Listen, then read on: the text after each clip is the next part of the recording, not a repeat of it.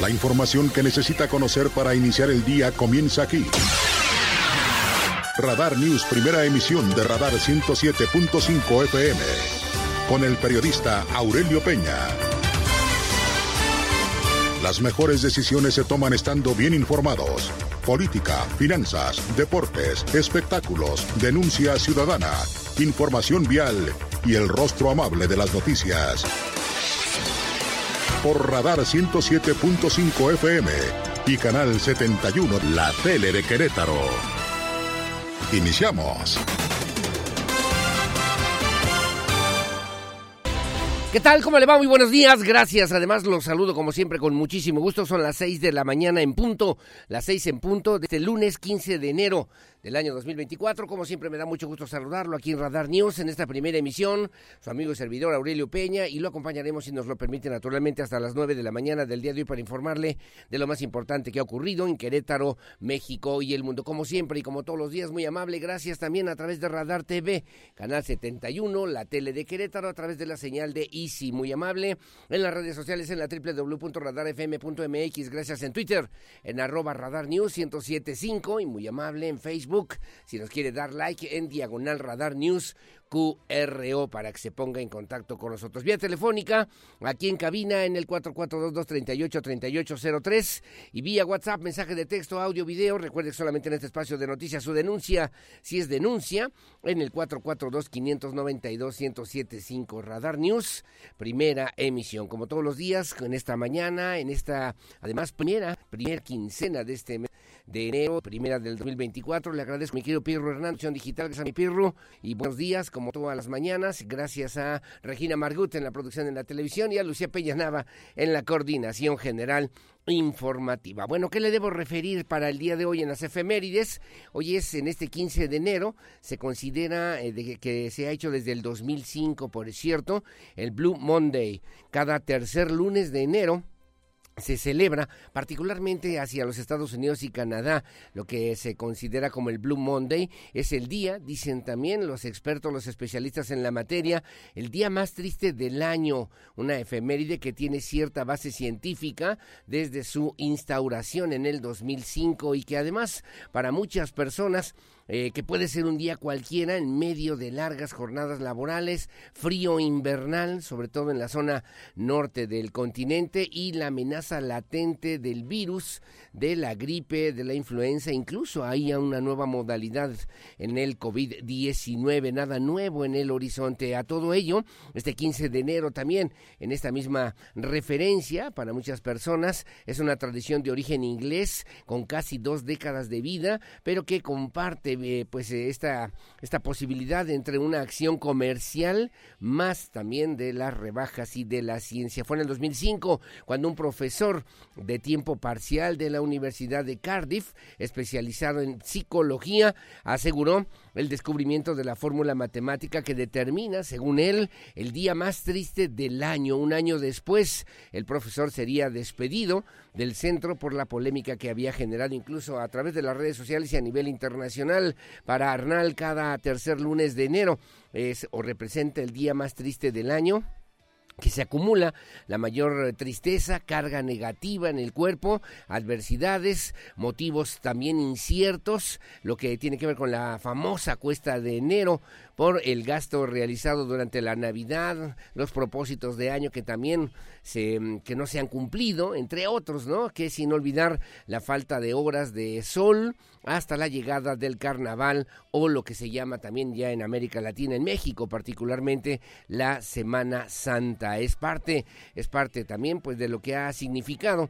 estas investigaciones que ha hecho este doctor Arnal en lo que tiene que ver con el Blue Monday y que su teoría pues nació por petición de una agencia de publicidad que trabajaba para una compañía de viajes ya desaparecida, Sky Travel. Hay una fórmula, ¿no? Que incluso se, hay, se, se ha señalado, es eh, una ecuación matemática, al parecer, en la que se hace referencia al clima, luego a las deudas contraídas durante las fiestas de Navidad, además del dinero que cobraremos al final de enero, que tendremos por lo menos en nuestro haber al final de enero, y luego una T, que significa el tiempo que se ha pasado desde la Navidad, además de la L, que es el tiempo que ha transcurrido desde el último intento de dejar un mal hábito, la M, que son las motivaciones que aún, que aún nos quedan, y NA, que representa la necesidad de actuar para cambiar todo lo negativo que nos rodea en nuestras vidas.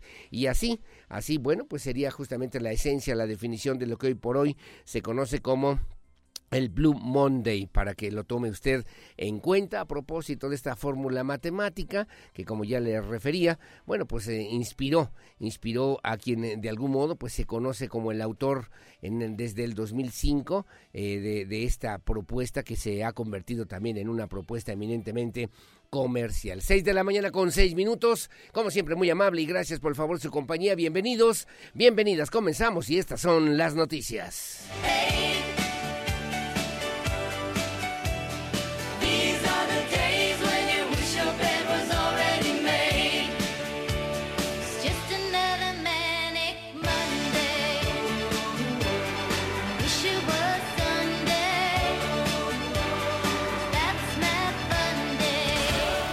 resumen, Radar News.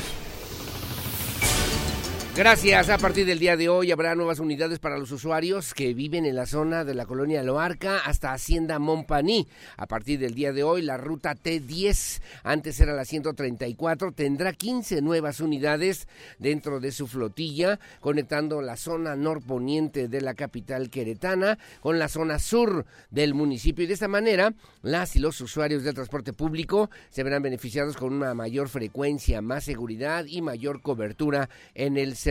Las unidades Mercedes-Benz exclusivas con el sistema de prepago. En su recorrido, los autobuses pasarán por Hacienda Montpaní, Fraccionamiento Loarca hacia la Avenida Popocatépetl. Pasarán también por Loma Bonita, Satélite, Avenida de la Piedra. A partir del día de hoy, Avenida Revolución, llegar eh, al, a pase, bueno, a 5 de febrero, Avenida Zaragoza, Centro Sur, atendiendo la demanda de movilidad de los usuarios en esta zona de la capital queretana. Gerardo Cuanalo Santos afirmó también, es el director de la Agencia de Movilidad en el Estado de Querétaro, que estas nuevas unidades contribuyen con el desarrollo del nuevo modelo de movilidad que se ha implementado actualmente y que el objetivo es precisamente mejorar la experiencia y la eficacia en el servicio del transporte aquí en la zona metropolitana de Querétaro. Cabe señalar que las y los usuarios del transporte público pueden agregar saldo en su tarjeta de prepago en cualquiera de los puntos de recarga. Estos son establecimientos autorizados por la Agencia de Movilidad en el estado de Querétaro como tiendas de conveniencia en los cajeros de Bus que están en cada una de las estaciones. Se puede buscar apoyo con alguno de los socializadores que también se encuentran en las diversas estaciones o a bordo, a bordo de las rutas de circulación del transporte público en esta nueva ruta. T10, antes la ruta 134 que comienza a operar, comienza operaciones a partir del día de hoy en la zona de Loarca hacia Hacienda Montpaní, aquí en la capital queretana. Bueno, una información que dio a conocer también la Secretaría de Seguridad Ciudadana a través de la Policía Estatal, que resguardaron a niñas que estaban en situación de riesgo en atención a un reporte ciudadano a la línea de emergencia 911 que informaba de infantes aparentemente abandonadas. Personal del grupo de atención a víctimas acudió a la zona de Rancho San Pedro. Ahí en el sitio se recabaron datos respecto a dos pequeñitas, dos niñas que caminaban solas por la calle, por lo que al percatarse, iban buenos sin zapatos para que usted se dé una idea, al percatarse una ciudadana de estos hechos solicitó la intervención de las autoridades. Las niñas mencionaron haberse salido de su domicilio mientras su mamá dormía, por lo que luego de indagar en la zona se ubicó, se ubicó a la mamá, la madre de familia, quien ya se encontraba en la búsqueda de sus menores hijas. Luego de constatar elementos policiales que las, eh, que las pequeñas se encontraban bien, fueron entregadas también a la familia, no sin antes brindar recomendaciones para evitar este tipo de situaciones que se vuelven sin duda alguna de riesgo, sobre todo para niñas, niños y adolescentes aquí en el estado de Querétaro. Bueno, gracias. Del 16 de enero al 5 de febrero en el municipio de Corregidora anunciaron también rutas de recolección de árboles de Navidad o árboles navideños. Se tiene programada la recolección en diferentes colonias del municipio de Corregidora. El objetivo es apoyar a las familias, a la ciudadanía, la disposición adecuada de los arbolitos naturales que hayan adquirido en esta temporada de Navidad para adornar sus casas. Y bueno, el municipio de Corregidora anunció las fechas de recolección en las diferentes colonias, mismos que podrán ser consultadas a través de las redes sociales y de la página web del municipio de Corregidora. El objetivo es evitar que estos árboles pues sean literalmente tirados a la basura, aparezcan en los drenes, en los lotes baldíos o en las calles, así como tener un mejor aprovechamiento de estos residuos con los cuales el equipo de servicios públicos realiza la composta o la textura de ornato. La Secretaría de Servicios Públicos Municipales en aquella demarcación que llama Omar Herrera May también que se trata de un servicio gratuito que es para la recolección de los árboles de Navidad que solamente tienen que dejar el árbol en la banqueta antes de las 7 de la mañana, el día que le corresponda la recolección en su colón. Trata de que pueden ser depositados en un lugar idóneo de forma ordenada para que no generen basura en la vía pública ni terminen en los drenajes. Se evite con ello que afecte en la temporada de lluvias. El calendario completo lo pueden consultar en la www.corregidora.gov.mx, en redes sociales del municipio de Corregidora y que comienza a partir de mañana, martes 16 de enero, en, eh, pues en la zona del Callejón de la Saca y Los Mendoza. Va a pasar también por Los Pájaros, en la colonia Fraccionamiento, Huertas del Carmen 1 y 2, Hacienda Real Tejeda, Misión San Joaquín, Misión Antigua, El Pocito, Cruz de Fuego, los Mezquites y termina en San Mateo a partir de mañana martes 16 de enero en el municipio de Corregidora.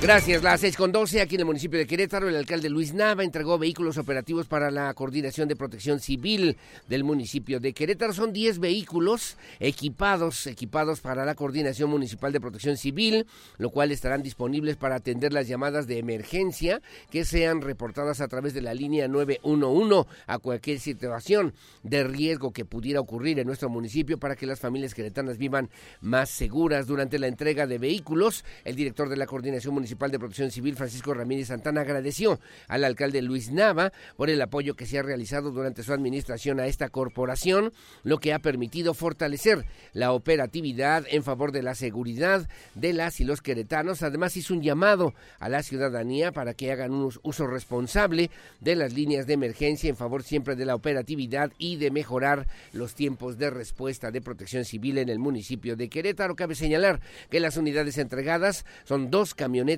pick-up nuevas, modelo RAM 2500, 2500, dos camionetas pick-up nuevas, modelo RAM 1500, cuatro vehículos Dodge Charger reacondicionados, los cuales eh, formaban parte de la flotilla de la Secretaría de Seguridad Pública Municipal de Querétaro y dos motocicletas Suzuki, Suzuki Strom, eh, que sirvan reacondicionadas, las cuales también formaban parte de la flotilla de la Secretaría de Seguridad Pública Municipal de Querétaro, refirió el alcalde Luis Nava Guerrero.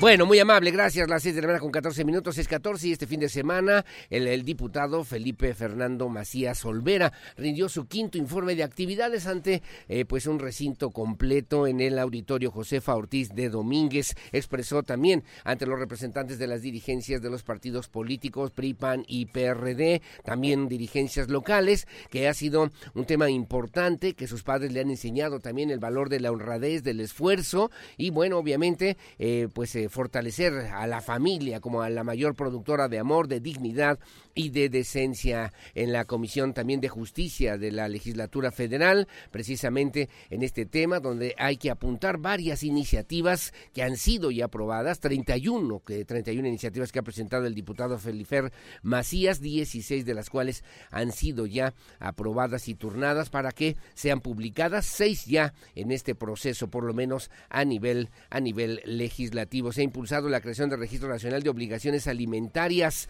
para conocer también todas las obligaciones a pagar a quienes tienen que pagar una pensión alimenticia, su cuantía y lo más importante saber si están cumpliendo con estas obligaciones. Se ha apoyado también para que los delitos sexuales cometidos en contra de niños, niñas y adolescentes no prescriban, no prescriban en el paso del tiempo la aprobación de la Ley General de Mecanismos Alternativos de Solución de Controversias para resolver conflictos por diferentes vías judiciales como la mediación, la conciliación y o la negociación. Los diputados del grupo parlamentario refirió también Felifer Macías en un evento que al que también asistieron tanto el gobernador Mauricio Curi González como el alcalde de Querétaro Luis Nava Guerrero. Dijo también que forma parte de un grupo parlamentario que cree en la libertad, en la democracia y en el bien común, que provienen de la lucha en la calle y también del esfuerzo que pues eh, obviamente implica la posibilidad de asumir esta nueva y enorme responsabilidad. Hablar de justicia, no solamente hablar de leyes,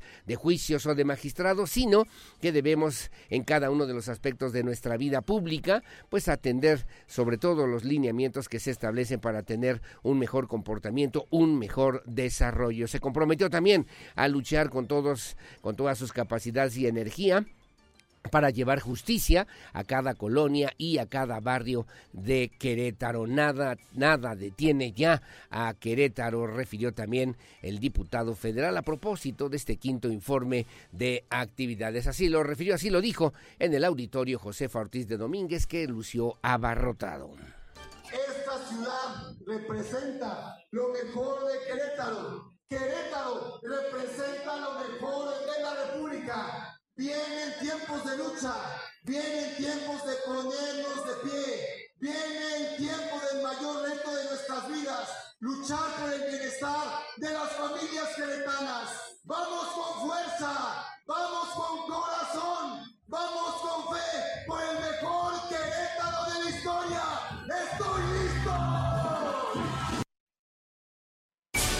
terminó su discurso. Hay que referir también en el tema de las iniciativas legislativas, el permiso de paternidad, también para que los padres de familia puedan gozar eh, en los primeros días de nacimiento de sus eh, hijos, ¿no? De sus hijos. A la propuesta también la iniciativa de vivienda digna, que tiene que ver con personas que se hayan inscrito voluntariamente a los regímenes de vivienda, que podrán obtener un crédito barato y suficiente, más vacaciones, 12 días al año de vacaciones, eh, pues para los trabajadores a partir de su primer año laboral, responsabilidad paternal que tiene que ver con el papá o la mamá que no cumpla con la pensión alimenticia de sus hijos no podrá acceder a trámites gubernamentales, la propuesta también de incluir la vacuna del COVID-19 en el esquema básico de vacunación a nivel nacional, la propuesta de libros en braille, en braille que pues eh, permitiría justamente a personas con alguna discapacidad, particularmente ciegos o débiles visuales, que bueno, se puedan incorporar a la vida social, económica productiva y cultural del país, la protección inmediata de atención preferente a niños, niñas y adolescentes, adultos mayores que pudieran haber sido víctimas, decía Felifer Macías, o de maltrato de parte del Sistema Nacional de Salud. 31 iniciativas presentadas, 11, le dije 16, 11 aprobadas y 6 que ya están en proceso de publicación de parte del diputado Felipe Fernando Macías Olvera del grupo parlamentario del Partido Acción Nacional. Bueno, muy amable, gracias. 6.18 de la mañana. El Partido Acción Nacional también felicitó a Felifer Macías. En fin, ahí eh, pues en esta misma convocatoria que no se había visto, por cierto, desde hace algunos años por lo menos, para llenar, así como se hizo en este fin de semana, el auditorio Josefa Ortiz de Domínguez con el mensaje de entregar este informe de actividades y luego ya esperar los tiempos, los tiempos y las formas para pues eh, participar de alguna manera el proceso electoral del 2000, de este 2020 a las 6 de la mañana con 19 minutos, 6.19. Hacemos una pausa, es muy breve, regresamos enseguida con más. 442-592-1075, Radar News, primera emisión. Volvemos. Aurelio Peña en Radar News, primera emisión. Le damos voz a lo que tú quieres decir. En un momento continuamos. Radar 107.5 FM y Canal 71, la tele de Querétaro. Desde Santiago de Querétaro, Querétaro. Escuchas XHQRO. Radar 107.5 FM con 100.000 watts de potencia autorizada. Máxima potencia en radio. Estudios, oficinas y ventas. Prolongación tecnológico 950B, sexto piso, Querétaro, Querétaro. 107.5 FM. Grupo Radar y sus emisoras. Ubícanos también en iHeartRadio, radio de nivel mundial. Información nacional. Radar News. Bueno, gracias. Las 6 de la mañana con 24 minutos, 6.24. El próximo jueves, 18 de enero, termina esta primera etapa de precampañas. Luego inicia otra, otra etapa que se llama de intercampañas. Se entiende que se bajará un poquito la intensidad de las campañas político-electorales y luego ya eh, pues arrancarán próximamente el 1 de marzo ya abiertamente, ya con candidatos, candidatas ya definidos en las posiciones federales, incluso también estatales, en lo que será justamente esta nueva etapa de los partidos. Tocó el turno ayer en la Ciudad de México justamente a Xochitl Galvez, a Xochitl Galvez, justamente precandidata presidencial por la alianza PAN-PRI-PRD, en la que aseguró que ya ha llegado el momento de luchar para traer la vida, donde hoy hay muerte, verdad, donde hoy reina la mentira y libertad, donde hay, eh, pues hoy gobierna el miedo en su cierre de precampaña, la aspirante de Fuerza y Corazón por México afirmó que la continuidad es impunidad, es inseguridad, es mediocridad y falsedad que perjudica a nuestro país. Criticó también que este gobierno federal ya es responsable de la muerte de más de un millón de mexicanos, 800 mil por la pandemia, 175 mil por la violencia y el crimen y 120 mil muertes por la destrucción del sistema de salud y el desabasto de medicinas. Por eso llamó a defender al Instituto Nacional Electoral para que en estas elecciones el voto no se toque y que México, México viva un proceso electoral justo y libre que defina el rumbo del país en los próximos 30 años. También en una gran concurrencia se habla de más de 22 mil personas que se dieron cita justamente en la arena de la Ciudad de México. Xochitl Galvez expresó que durante sus recorridos por el país se ha encontrado con una crisis profunda, dolorosa, en la que México está perdiendo el valor de la vida la verdad y la libertad, lo que destruye el alma de la nación. Aseguró también que se pierde el valor de la vida, cuando el gobierno es insensible ante la muerte de los ciudadanos, cuando la autoridad abraza a los criminales y culpa a las víctimas, pretende borrar de un plumazo a los desaparecidos y se ríe, decía Xochitl Galvez, a carcajadas ante la masacre o las masacres de jóvenes. Sostuvo también que, bueno, se ha perdido valor de la vida cuando a un gobierno le da lo mismo la muerte de 800 mil personas durante la pandemia del COVID-19, en la que México México fue el país que registró más enfermeras y médicos fallecidos. También a sus seguidores en toda la República les dejó claro que el país no puede claudicar. Claudia es claudicar. Claudicar significa rendirse, agacharse, obedecer, conformarse. Así que, señora Sheinbaum, si le dan permiso, decía Xochitl Galvez, nos vemos en los debates. Así se escuchó, así lo refirió en la arena, en la arena y en la Ciudad de México, ante unas 22 mil personas en un lleno eh, la precandidata, la precandidata de PRIPAM PRD, Xochitl Galvez Ruiz. Tenemos que luchar para traer vida donde hoy se pasea la muerte. Tenemos que luchar para traer verdad a donde hoy reina la mentira. Tenemos que luchar para defender la libertad ahí donde hoy gobierna el miedo. Vida, verdad y libertad. ¿Cómo pueden ofrecer continuidad? Continuidad es impunidad. Continuidad es mediocridad. Continuidad es inseguridad.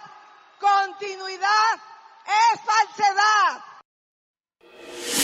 Bueno, ahí está Xochitl Galvez y luego también tocó el turno para eh, Claudia Sheinbaum, la doctora Claudia Sheinbaum, que por cierto estuvo en Hidalgo, estuvo en el estado de Hidalgo, refirió también que van a hacer historia una vez más, aseguró la precandidata única de Morena, Partido del Trabajo y Partido Verde Ecologista de México a la presidencia de la República, eh, en Mineral de la Reforma en Hidalgo, en el segundo piso también de la Cuarta Transformación, refirió la doctora Claudia Sheinbaum, no habrá divorcio entre el gobierno y el pueblo de México México, aseguró así la precandidata, la precandidata presidencial por la coalición Sigamos Haciendo Historia a la presidencia de la República, quien se reunió con militantes y simpatizantes de Mineral de la Reforma en el estado de Hidalgo, a quien hizo un llamado para que en unidad se defienda la siguiente etapa del movimiento transformador. La precandidata también de Morena, PT y Partido Verde puntualizó que así como el pueblo de México hizo historia en el 2018, este año lo hará nuevamente y será para dar continuidad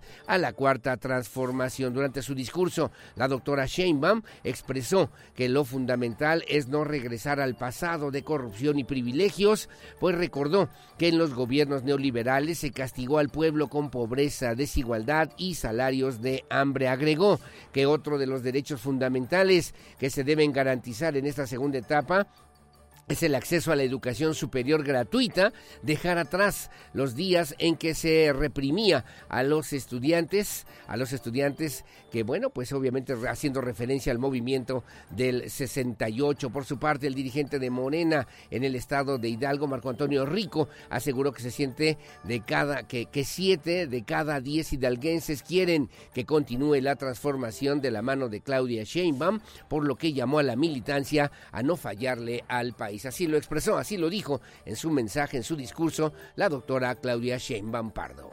Nos va a tocar construir junto con ustedes, porque aquí vamos a seguir juntos, gobierno y pueblo. Como dice ahí, amiga Claudia, yo digo, amigos de Hidalgo, amigas de Hidalgo, amor con amor se paga. Primero México y primero el pueblo. Aquí no va a haber divorcio entre pueblo y gobierno. Bueno, al evento también acudieron eh, Simei Olvera Bautista y Cuauhtémoc Ochoa, precandidatos al Senado de la República, además de Leonel Godoy Rangel, delegado de la cuarta circunscripción, Mayela Gómez, coordinadora nacional de Fuerza por México, y César Cravioto, delegado político en el estado de Hidalgo. Las seis de la mañana con 31 minutos. Porque siempre estamos cerca de ti. Síguenos en nuestras redes sociales. En Facebook, Radar News Querétaro en Instagram, arroba Radar News 1075 FM. En Twitter, arroba Radar News 1075. Radar. Antes de salir de casa, el clima en Radar News. Gracias, las seis de la hora con 36 minutos. Abríguese bien. Si va a salir de casa, obviamente, para ir a la escuela, al trabajo, a la oficina. Está haciendo un poquito de frío, este, al pendiente. Además, se espera en la tarde-noche igualmente rachas de viento considerables y también la posibilidad que descienda sensiblemente la temperatura a lo largo del día de hoy. Para esta mañana, aquí en la capital queretana, la mínima 6 grados centígrados, la máxima podría alcanzar 28 grados centígrados. Despejado para el día de hoy, 12, 12, 12 kilómetros por hora más menos las rachas de viento aquí en la capital, en la capital queretana. En el municipio del Marqués la mínima 7, la máxima 27, igualmente sin lluvias y bueno, rachas de viento de 17 kilómetros por hora en Corregidora. Para el día de hoy la mínima 7, la máxima 28, 28, vemos también sin probabilidad de lluvias, pero para que tome usted precauciones. En Huimilpan el 6 la mínima, 26 la máxima, en la zona del municipio de Amialco de Bonfila y en el sur del estado con mucho frío, la mínima 3, la máxima 24 grados grados centígrados, rachas de viento de 16 kilómetros por hora, 0% de probabilidad de lluvia. En San Juan del Río, la mínima 7, la máxima 27, y en Pedro Escobedo, la mínima 6, la máxima 27 grados centígrados, rachas de viento de 19 kilómetros por hora aproximadamente. En Tequisquiapan, 7 con 28, rachas de viento de 20 kilómetros por hora, y en Ezequiel Montes, en Ezequiel Montes, la mínima 7, la máxima 27. En Colón, 7 con 27, igualmente sin lluvia, rachas de viento de 19 kilómetros por hora. Y Tolimán, la mínima 10, la máxima 30. 30 grados centígrados en Cadereyta de Montes, con una mínima de 6, una máxima de 26 grados centígrados, igualmente sin probabilidad de lluvias. Y en San Joaquín, para el día de hoy también, que se espera todavía en esta misma referencia, pero con mucho, mucho frío, por lo menos allá en esta zona del municipio de San Joaquín. Se espera una temperatura más o menos de 3, 4 grados la mínima, máxima entre 15 y 18 grados centígrados. En Peñamiller, con una mínima de 11, una máxima de 32 grados. Y en Pinal de Amoles, con una mínima de 7, una máxima de 28 grados centígrados, sin lluvias, rachas de viento de 9 kilómetros por hora. En Jalpan de Serra, con una mínima de 15, una máxima de 32, y en Landa de Matamoros, con una mínima de 12, una máxima de 30 grados centígrados, rachas de viento de 9 kilómetros por hora, sin probabilidad de lluvias, arroyo seco, finalmente con 11 la mínima, 29 la máxima, sin lluvias, rachas de viento de 10 kilómetros por hora, por lo menos para el día de hoy, según el reporte del Servicio Meteorológico Nacional. Nacional. En el país, el Frente Frío número 27 provocará un evento denominado norte de fuerte a intenso en las costas de Tamaulipas y en la zona norte de Veracruz, así como bajas temperaturas en el norte de la República Mexicana. Y es que el Frente Frío número 27 y el aire ártico que lo acompaña recorrerán en esta zona norte-noreste de la República Mexicana, van a interactuar con la corriente de chorro polar y subtropical, originarán lluvias y chubascos en el noreste y oriente del país con posible caída de nieve o aguanieve lluvia engelante en las zonas de Coahuila, Nuevo León y Tamaulipas, además de lluvias aisladas en San Luis Potosí. Se pronostican fuertes rachas de viento con tolvaneras, un ambiente frío a muy frío en el noroeste, norte, noreste del país. Se pronostican también temperaturas mínimas de menos 10 a menos 5 grados Celsius y rachas de hasta 80 kilómetros por hora. Oleaje en la zona costera de hasta 3 kilómetros de altura en las costas de Tamaulipas, en el norte de Veracruz. Es importante mantenerse también atento a las recomendaciones de las autoridades a nivel federal. Se espera también la baja de probabilidad de lluvias en la zona noroeste, centro, occidente y sur del país. El Frente Frío número 26 dejará de afectar el territorio nacional, pero sí se esperan temperaturas de menos 15, menos 10 menos 10 a menos 5 grados centígrados, con heladas en Sonora, Chihuahua, Coahuila y Durango de menos 5 a 0 grados, en las sierras de Baja California, Nuevo León, Tamaulipas, San Luis Potosí, Zacatecas, Estado de México, Hidalgo, Tlaxcala, Puebla y Veracruz, y de 0 a 5 grados en las sierras de Baja California Sur, Sinaloa, Aguascalientes, Jalisco, Michoacán, Guanajuato, Ciudad de México, Morelos y Querétaro para el día de hoy, según así lo refiere, lo señala el Servicio Meteorológico Nacional.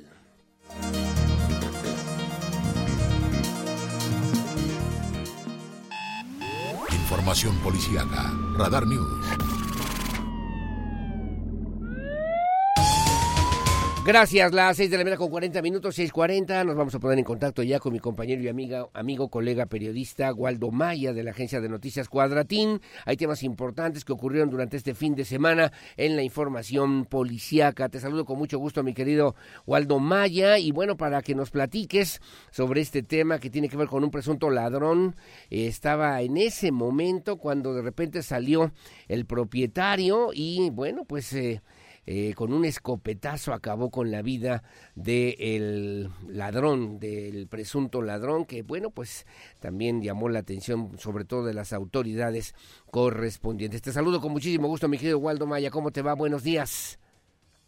¿Qué tal? Muy buenos días. Y sí, bueno, pues eh, se habría referido de que este incidente ocurrió justamente en la colonia El Pedregal, en la delegación Santa Rosa, Jauri, al norte de la ciudad de Querétaro cuando, bueno, pues este hombre intentó efectuar un robo en un domicilio, presuntamente, sin embargo, bueno, pues el propietario eh, que se percató de la situación, bueno, pues eh, inició una riña con este hombre, lo cual, bueno, pues habría provocado daños en un vehículo. Posteriormente a esta situación, eh, salió a relucir una escopeta por parte del mismo ofendido y posteriormente también accionó esta arma de fuego en contra del presunto ladrón y pues este sujeto pierde la vida en ese momento y es por eso que se da aviso a las autoridades bajo un fuerte resguardo por parte de policías municipales, mantuvo justamente eh, las inmediaciones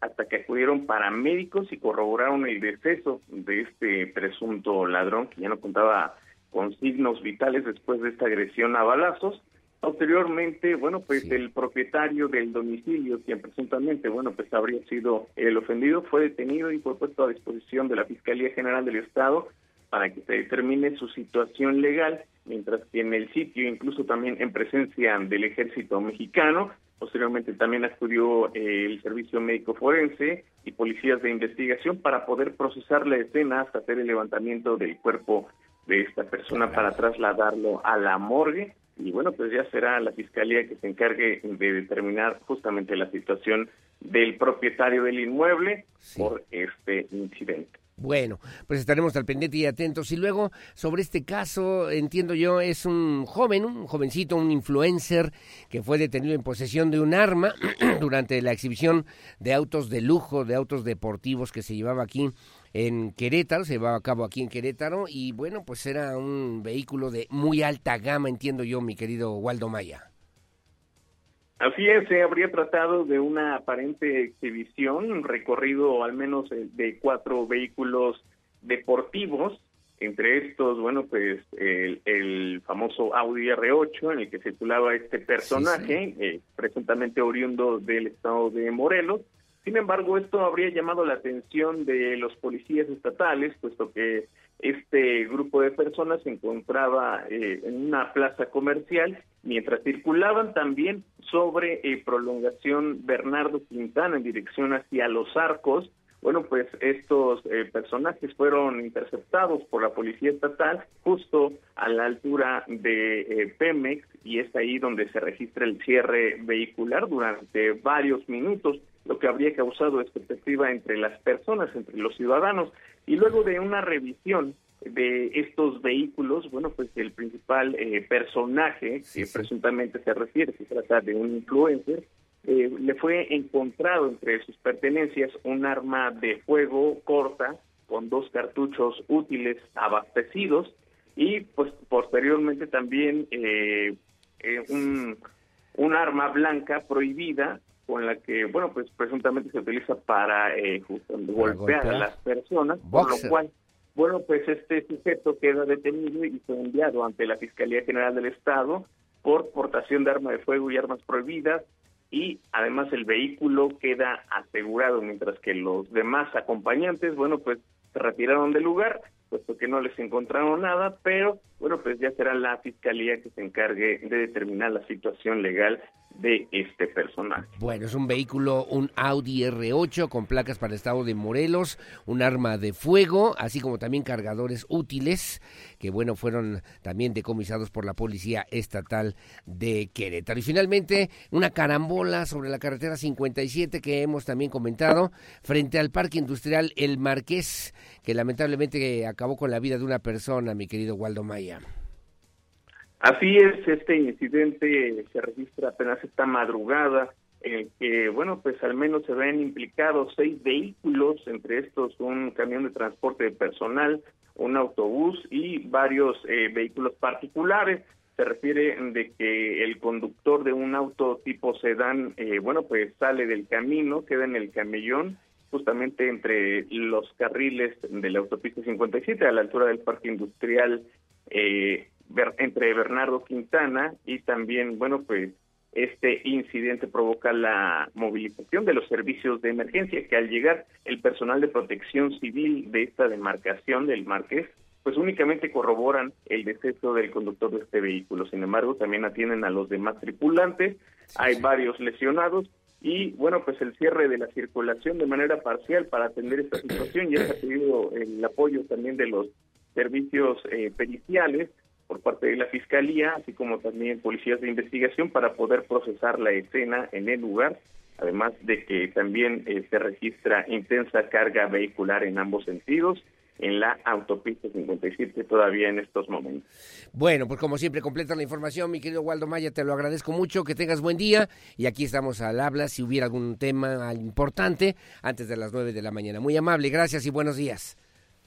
Muchas gracias y muy buenos días. Buenos días, son las 6 de la mañana con 48 minutos, 6.48 y bueno, una riña, una riña campal en una en un campo de fútbol llanero que eh, pues atendieron las autoridades a través de la Secretaría de Seguridad Pública Municipal y también de la misma Fiscalía General del Estado de Querétaro porque hubo lesiones y además hubo armas de fuego hubo armas de fuego, según el reporte de la Fiscalía General del Estado de Querétaro. Son dos los sujetos que fueron detenidos presuntamente relacionados con una riña, una riña eh, pues también que acabó a balazos ocurrida en un campo de fútbol, esto en la colonia Fraternidad de Santiago aquí en Querétaro. A uno de los detenidos se le detuvo también por el delito de lesiones y al otro por portación de arma de fuego, que fueron remitidos ante las autoridades de la Fiscalía General del Estado de Querétaro. Además, dentro de la carpeta de investigación que se inició por este tema, los actos de investigación para conocer el motivo de la agresión en la que hubo un lesionado por proyectil de arma de fuego y otros dos, otras dos personas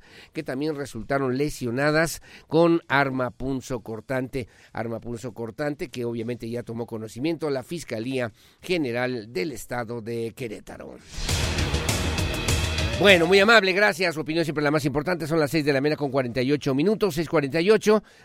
saludos a mi querido Toño Ugalda, mi vicerrector de mi Universidad de Londres. Muchos saludos a Alejandra Altamirano, gracias a Jorge Navarro. Saludos a Ulises Gómez, me hizo favor de enviarme un comentario muy amable, gracias. Saludos a Braulio Hernández, a Federico Mouret, muy amable, gracias. Y a Lupita Mendoza, allá en Corregidora. Hacemos una pausa, regreso con lo que se publica hoy en la prensa nacional y también en la prensa que Volvemos.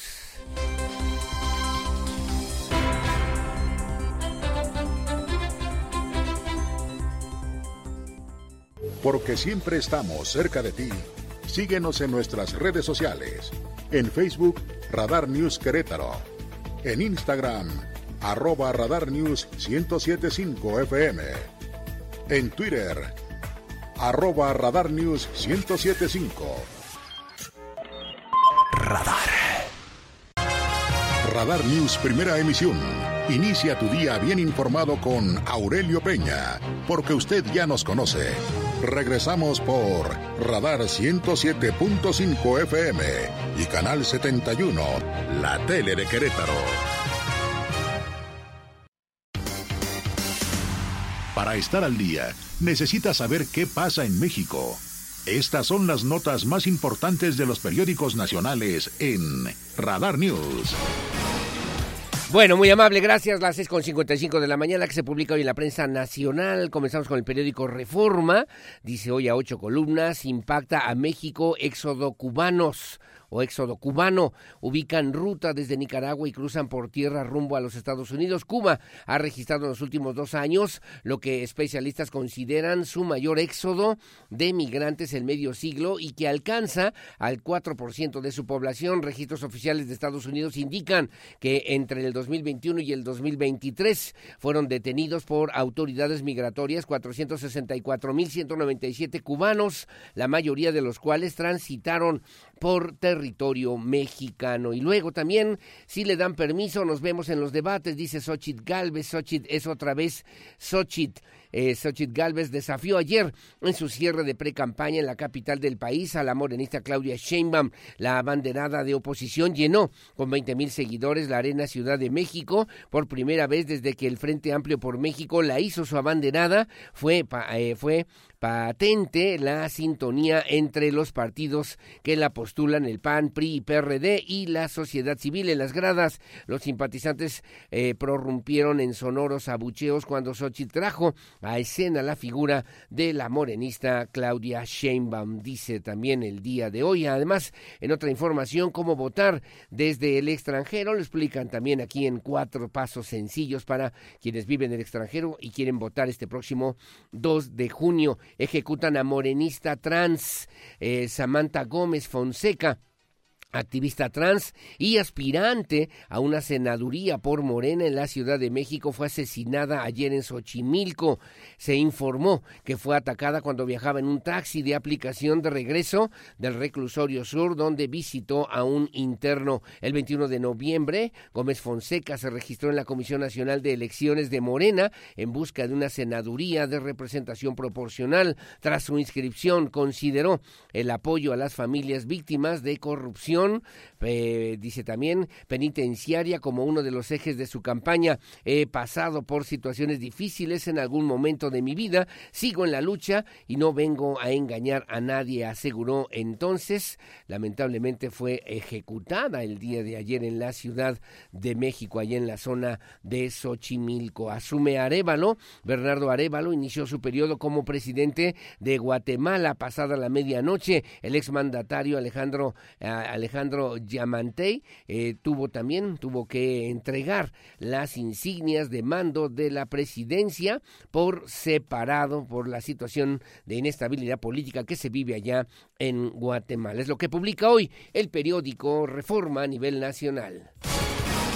En el Universal, el Gran Diario de México, un desafío sacar gasolina, sacar la gasolina de dos bocas. La terminal naviera de la refinería Olmeca está incompleta, enfrenta niveles de saturación y es insegura para la operación de los barcos, afirma análisis de la Secretaría de Marina Armada de México. En otro tema, en seis estados hay calles y colonias con el nombre de AMLO pese a que el presidente Andrés Manuel López Obrador ha pedido que no se ponga a calles, colonias o parques su nombre, sí lo han hecho en al menos seis estados de la República. El Universal en distintos recorridos en Oaxaca, Guerrero, Tabasco, Veracruz, Estado de México y Ciudad de México.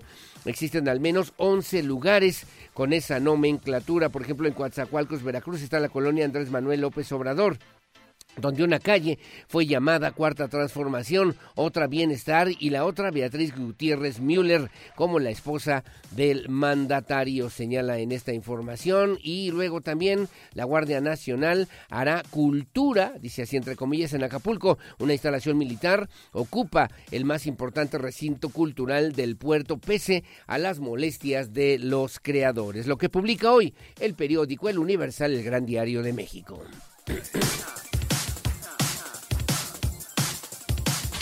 El análisis de la información más importante de los diarios queretanos, a continuación en Radar News. Gracias, las 6.59 en el diario de Querétaro, que dice mi amigo Mario León Leiva, dice ocho columnas, surge financiar la UAC por más vías, dice la nueva rectora, que hoy a las 11 de la mañana tomará protesta. La doctora Silvia Maya, la Universidad Autónoma de Querétaro buscará recursos de distintas fuentes como instituciones o fondos para crecer en los indicadores educativos y ampliar su oferta académica, anunció la rectora, la rectora electa Silvia Maya, que hoy a las 11 de la mañana tomará protesta ante el honorable Consejo Universitario se adelanta Gilberto a encuesta de Morena. Colocaron 390 módulos con lonas para elegir candidatos a las presidencias municipales y compararlos con los del resto de los partidos políticos. Dice también en esta fotografía, abandonan Galería Ciudad. Nació como una propuesta para supuestamente descentralizar la oferta cultural en el Estado, pero a más de dos años de su inauguración sigue sin cambio ni mantenimiento. Esta galería que está ubicada hacia el municipio de El Marqués. La llegada del TEC transformó al Estado de Querétaro.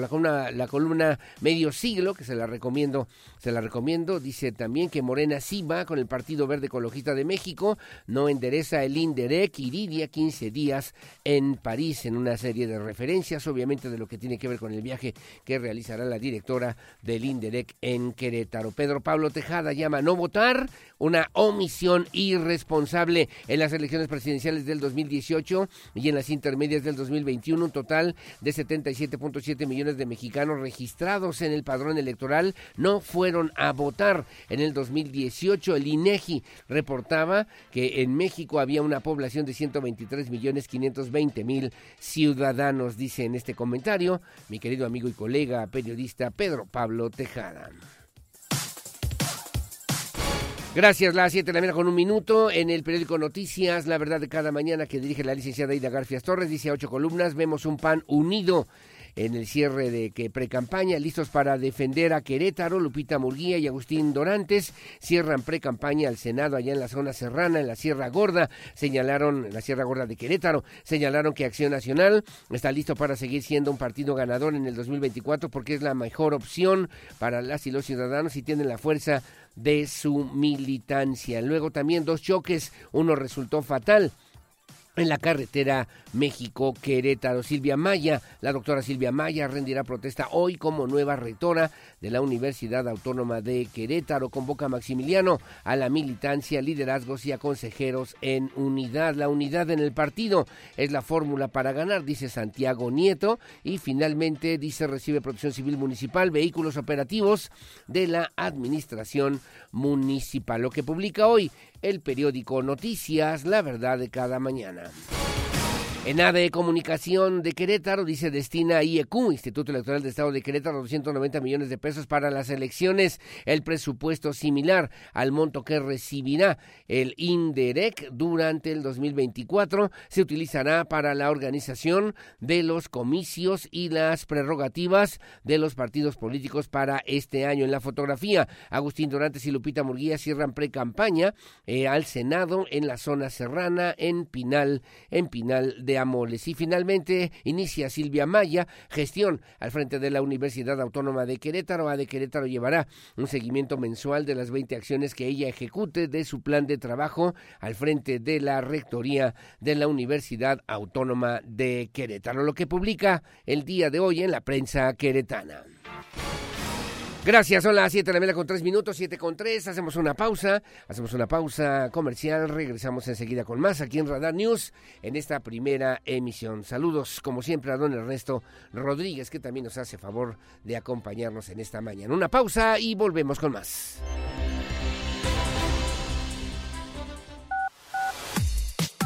Porque siempre estamos cerca de ti. Síguenos en nuestras redes sociales. En Facebook, Radar News Querétaro en Instagram, arroba Radar News 1075 FM. En Twitter, arroba Radar News 1075. Radar Televisión, Canal 71, la tele de Querétaro. Desde Santiago de Querétaro, Querétaro, escuchas XHQRO. Radar 107.5 FM con 100.000 watts de potencia autorizada. Máxima potencia en radio. Estudios, oficinas y ventas. Prolongación tecnológico 950B, sexto piso. Querétaro, Querétaro. 107.5 FM. Grupo Radar y sus emisoras. Ubícanos también en iHeartRadio. Radio de nivel mundial la tele de Querétaro. Información local. Radar News. Bueno, muy amable, gracias. Son las eh, ya las 7 de la mañana, 7 de la mañana con 8 minutos, que no se le haga tarde para el día de hoy. Vamos a platicar también en este en este esfuerzo informativo justamente con el senador Germán Martínez. Estará de visita en Querétaro, ofrecerá una conferencia de prensa al filo de las 9 de la mañana, entiendo aquí en eh, Plaza de Armas en Querétaro. Y bueno, pues hablando de temas obviamente importantes que tiene que ver con el proceso social electoral que se vive en México y también pues eh, entre los aspirantes o las aspirantes a eh, pues la candidatura presidencial o precandidatas a la presidencia de la República. 7.25 más o menos estaremos platicando con el senador Germán Martínez Cázares. Y luego, más tarde voy a platicar, como ya lo hemos hecho también en este espacio, con mi querido Gerardo Anderut, director del Centro de la Columna Vertebral. Bueno, gracias. Las 7 con 9, el gobernador del Estado Mauricio Curi González confirmó que el presidente de la República, Andrés Manuel López Obrador, no estará, no estará en Querétaro. Para muchos se lo hemos o se ha interpretado como un desdén a lo que tiene que ver con la historia de la República, con la historia nacional que se escribió justamente desde Querétaro con la promulgación de la Constitución de 1917, desde el Teatro de la República. Y el presidente López Obrador ha señalado que ah, ocupará o va a hacer ese día, ese 5 de febrero, desde la Ciudad de México, un anuncio importante de una serie de reformas que tendrán que considerar, aunque no se puedan aprobar, discutir, analizar en el Congreso local en los ocho casi nueve meses que le quedan todavía de gobierno, bueno, pues que queden para la siguiente administración, quien sea la próxima o el próximo presidente de la República. Son una serie de iniciativas que son, dice el presidente, de mucho fondo, pero el tema es que no estará en Querétaro, en lo que pues representaba justamente una oportunidad importante para reunir a la República, porque venían a Querétaro gobernadores, secretarios de Estado, gabinete legal, gabinete ampliado, y bueno, pues eh, será una ceremonia totalmente diferente, por lo menos para este próximo 5 de febrero aquí en Querétaro. No encabezará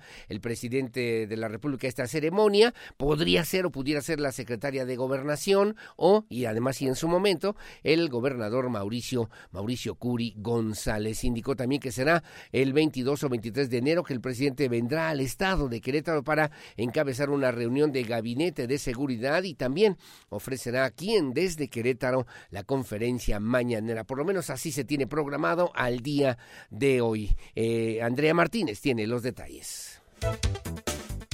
El presidente de la República, Andrés Manuel López Obrador, no vendrá a Querétaro a encabezar la ceremonia de conmemoración por la promulgación de la Constitución Política Mexicana de 1917. El gobernador Mauricio Curi González confirmó que el presidente no podrá asistir a esta ceremonia que cada año se realiza en el Teatro de la República. Presidente, con quien hay una relación eh, de mucha colaboración, a quien agradezco siempre sus comentarios y muy generoso.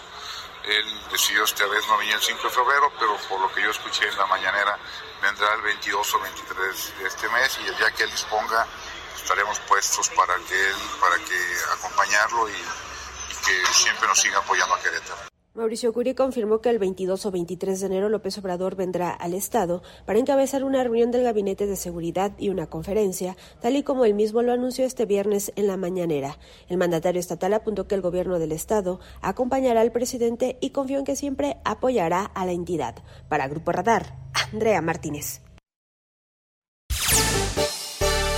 Bueno, muy amable, gracias en esto que será la ceremonia del 107 aniversario de la promulgación de nuestra Constitución y que desde el Teatro de la República, como ya le comentaba, año con año, bueno, pues se convertía en una reunión importante de la República, de la Res Pública, de lo que es de todos, de las instituciones, los tres poderes del Estado, ¿no? La división social, la división de los poderes y que obviamente pues implica el reconocer justamente a Querétaro como un escenario de los episodios nacionales de la historia nacional más importantes, más importantes en nuestro país. Bueno, gracias, son las siete con doce, siete con doce, luego de la reunión que sostuvo el expresidente municipal Armando Rivera, le preguntaban al gobernador, bueno, ¿qué fue lo que habló? Estuvo Armando Rivera, el expresidente municipal de Querétaro, allí en Palacio de Gobierno, se reunió con usted, señor gobernador, ¿qué fue lo que platicaron? Eh, ¿Qué fue lo que comentaron? ¿De qué se trató esa reunión? Bueno, el gobernador Curi González descartó eh, dar a conocer sobre qué temas habló en, en, en particular, en corto, con el ex eh, presidente municipal explicó que no hará pública una conversación que pues ha sido privada, es privada y que tuvo y sostuvo la semana pasada con el expresidente municipal Armando Rivera Castillejos. También Andrea Martínez tiene la información. El gobernador del estado, Mauricio Curi González, descartó dar a conocer sobre qué habló con el expanista y expresidente municipal de Querétaro, Armando Rivera Castillejos. Esto luego de que el miércoles sostuvieron un encuentro en Palacio de Gobierno, a un día de que se dio a conocer oficialmente que Armando Rivera había renunciado al Partido Acción Nacional. El gobernador explicó que no hará pública una conversación privada. Estuvo él en Palacio y no quisiera hacer público una conversación privada. Respecto a la reunión que tuvo con el exgobernador del estado Francisco Domínguez, afirmó que tienen una amistad desde 1990 y que si compartió una foto en redes sociales fue para demostrar que siguen unidos, a pesar de que algunos afirman que están separados cuando es lo contrario. Sobre la salida de Armando Rivera y Paulina Aguado del PAN, consideró que es un tema de partido y respeta sus aspiraciones, aunque manifestó que este tipo de acciones corresponden a un tema de grilla nacional. Reiteró que el PAN en Querétaro es un partido fuerte, dinámico, con unidad y con buenos perfiles para el proceso electoral de este año. El mandatario estatal añadió que la Acción Nacional necesita de más personas metidas en el partido, que tengan principios y que sean agradecidas con aquellos que les dieron puestos políticos. Para Grupo Radar, Andrea Martínez.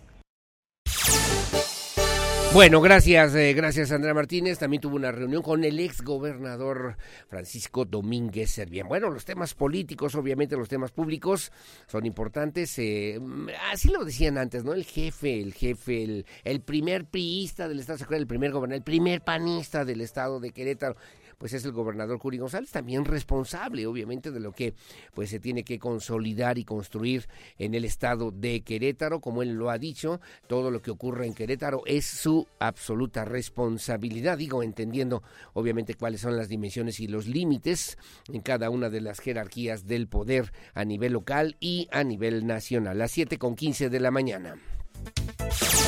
Bueno, le informo también usted que el sindicato, a propósito de la toma de protesta de la rectora Silvia, Silvia Maya Llano, que será el día de hoy a las 11 de la mañana, ya también el sindicato de trabajadores y empleados de la UAC, el Esteguac, entregó ante las autoridades de la Secretaría del Trabajo el pliego petitorio, el pliego de emplazamiento laboral, eh, bueno, pues que desde el pasado mes de diciembre obviamente han solicitado, además de la revisión, de la revisión de las condiciones laborales de trabajo, un incremento salarial del 20%, con eso va a llegar la rectora el primer día de su de su gestión a decir, a ver, ¿y cómo andamos con los sindicatos? no Bueno, pues con el Esteguac ya hizo su pliego petitorio, ya presentó su pliego petitorio, están solicitando incremento salarial del 20%, revisar las condiciones laborales. La primera audiencia será el próximo jueves, el próximo 18 de enero en la Secretaría del Trabajo. El estallamiento está programado, está planteado como se hace en cada una de estas revisiones el próximo 1 de marzo, según así lo informó Alejandro Silva, secretario secretario general del Esteguac de nuestra Universidad Autónoma de Querétaro. Alejandro Payán con los detalles. El Sindicato de Trabajadores y Empleados de la UAC, el Este UAC, entregó el pliego y el emplazamiento laboral el pasado mes de diciembre, donde piden, además de la revisión de condiciones, un incremento salarial del 20% y la primera audiencia será el próximo 18 de enero en la Secretaría del Trabajo. El estallamiento estaría pactado para el próximo primero de marzo en caso de no llegar a ningún acuerdo, informó Alejandro Silva, secretario general del Este UAC. Son varias propuestas, este, eh, el incremento salarial se, se tasó dentro de Asamblea General y la petición por parte de la Asamblea es que sea el incremento del 20% directo al salario más el clausulado que se tenga que revisar. Bueno, es, es que tendríamos que esperar a que se, instauren las mesas de negociación con la Administración Central y en este caso eh, ya sería con la, con la nueva administración para efectos de que también vayan haciendo un planteamiento por parte de la administración para efectos de tener conocimiento qué tanto es el, el porcentaje que podría manejar la rectoría. Dijo que esperarán a instalar mesas de negociación con la nueva administración para conocer el planteamiento hacia la base trabajadora. El Estehuac agremia a más de 1.500 trabajadores entre activos y jubilados y cabe recordar que a finales de 2023 el UNAM, el Sindicato de Trabajadores de la UNAM, aceptó un incremento del 4% salarial, el cual se toma como referencia para las demás universidades del país. Para Grupo Radar, Alejandro Payán. Bueno, muy amable, gracias. Las 7 con 17 de la mañana hacemos una pausa, hacemos una pausa y de regreso vemos la manera, platicaremos con el senador Germán Martínez Cázares, que estará de visita aquí en Querétaro. Está convocado una rueda de prensa para el día de hoy a las 9 de la mañana en el 1810, ahí en el centro histórico de Querétaro. La pausa y volvemos. Porque siempre estamos cerca de ti. Síguenos en nuestras redes sociales. En Facebook, Radar News Querétaro. En Instagram, arroba Radar News 1075 FM. En Twitter, arroba Radar News 1075. Radar. La entrevista Radar News. Bueno, muy amable, gracias por seguir con nosotros. Son las 7 de la mañana con 28 minutos, 7.28. Eh, le comentábamos ya en este espacio informativo el cierre que el día de ayer llevó a cabo la precandidata del PAN PRI PRD, Xochitl Galvez, allá en la Ciudad de México, un cierre masivo, pero habló de temas obviamente sustanciales importantes a propósito de la propuesta de Fuerza y Corazón por México, que tienen que ver con la seguridad, que tienen que ver con la salud, que tienen que ver con la estabilidad social, que requerimos, que exigimos también en este momento en nuestro país. Me da mucho gusto saludar vía telefónica y le agradezco mucho al senador y gracias además, como siempre, Germán Martínez Cázares, que nos hace favor de tomarnos la llamada, a platicar con la audiencia de Radar News. Mi querido Germán, ¿cómo te va? Muy buenos días. Gracias, Aurelio. Muy buenos días. Muy contento de, amanecer acá en Querétaro, ando por acá. Qué bueno, qué bueno, Germán. ¿Y qué te trae a Querétaro, por cierto? Platícanos un poquito, por favor. No, la, la verdad es que he estado visitando cuando me invitan a dar algunas pláticas, cuando me invitan a, a la universidad, algún sindicato, algunas organizaciones no gubernamentales, yo con gusto acepto y, y, este y aprovecho para saludar a los amigos como como como tú. Gracias, gracias Germán. Y preguntarte en este momento, en esta coyuntura, tú has sido actor, has sido protagonista eh, en diferentes momentos y en diferentes situaciones en la vida política de nuestro país.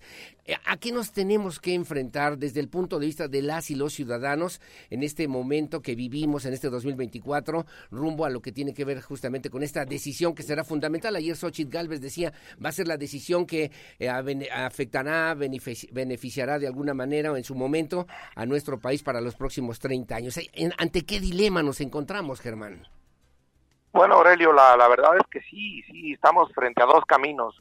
Un camino que, es el de la destrucción, un camino que sigue siendo el del el rencor, el odio, la división, la discordia, precisamente la manzana de la discordia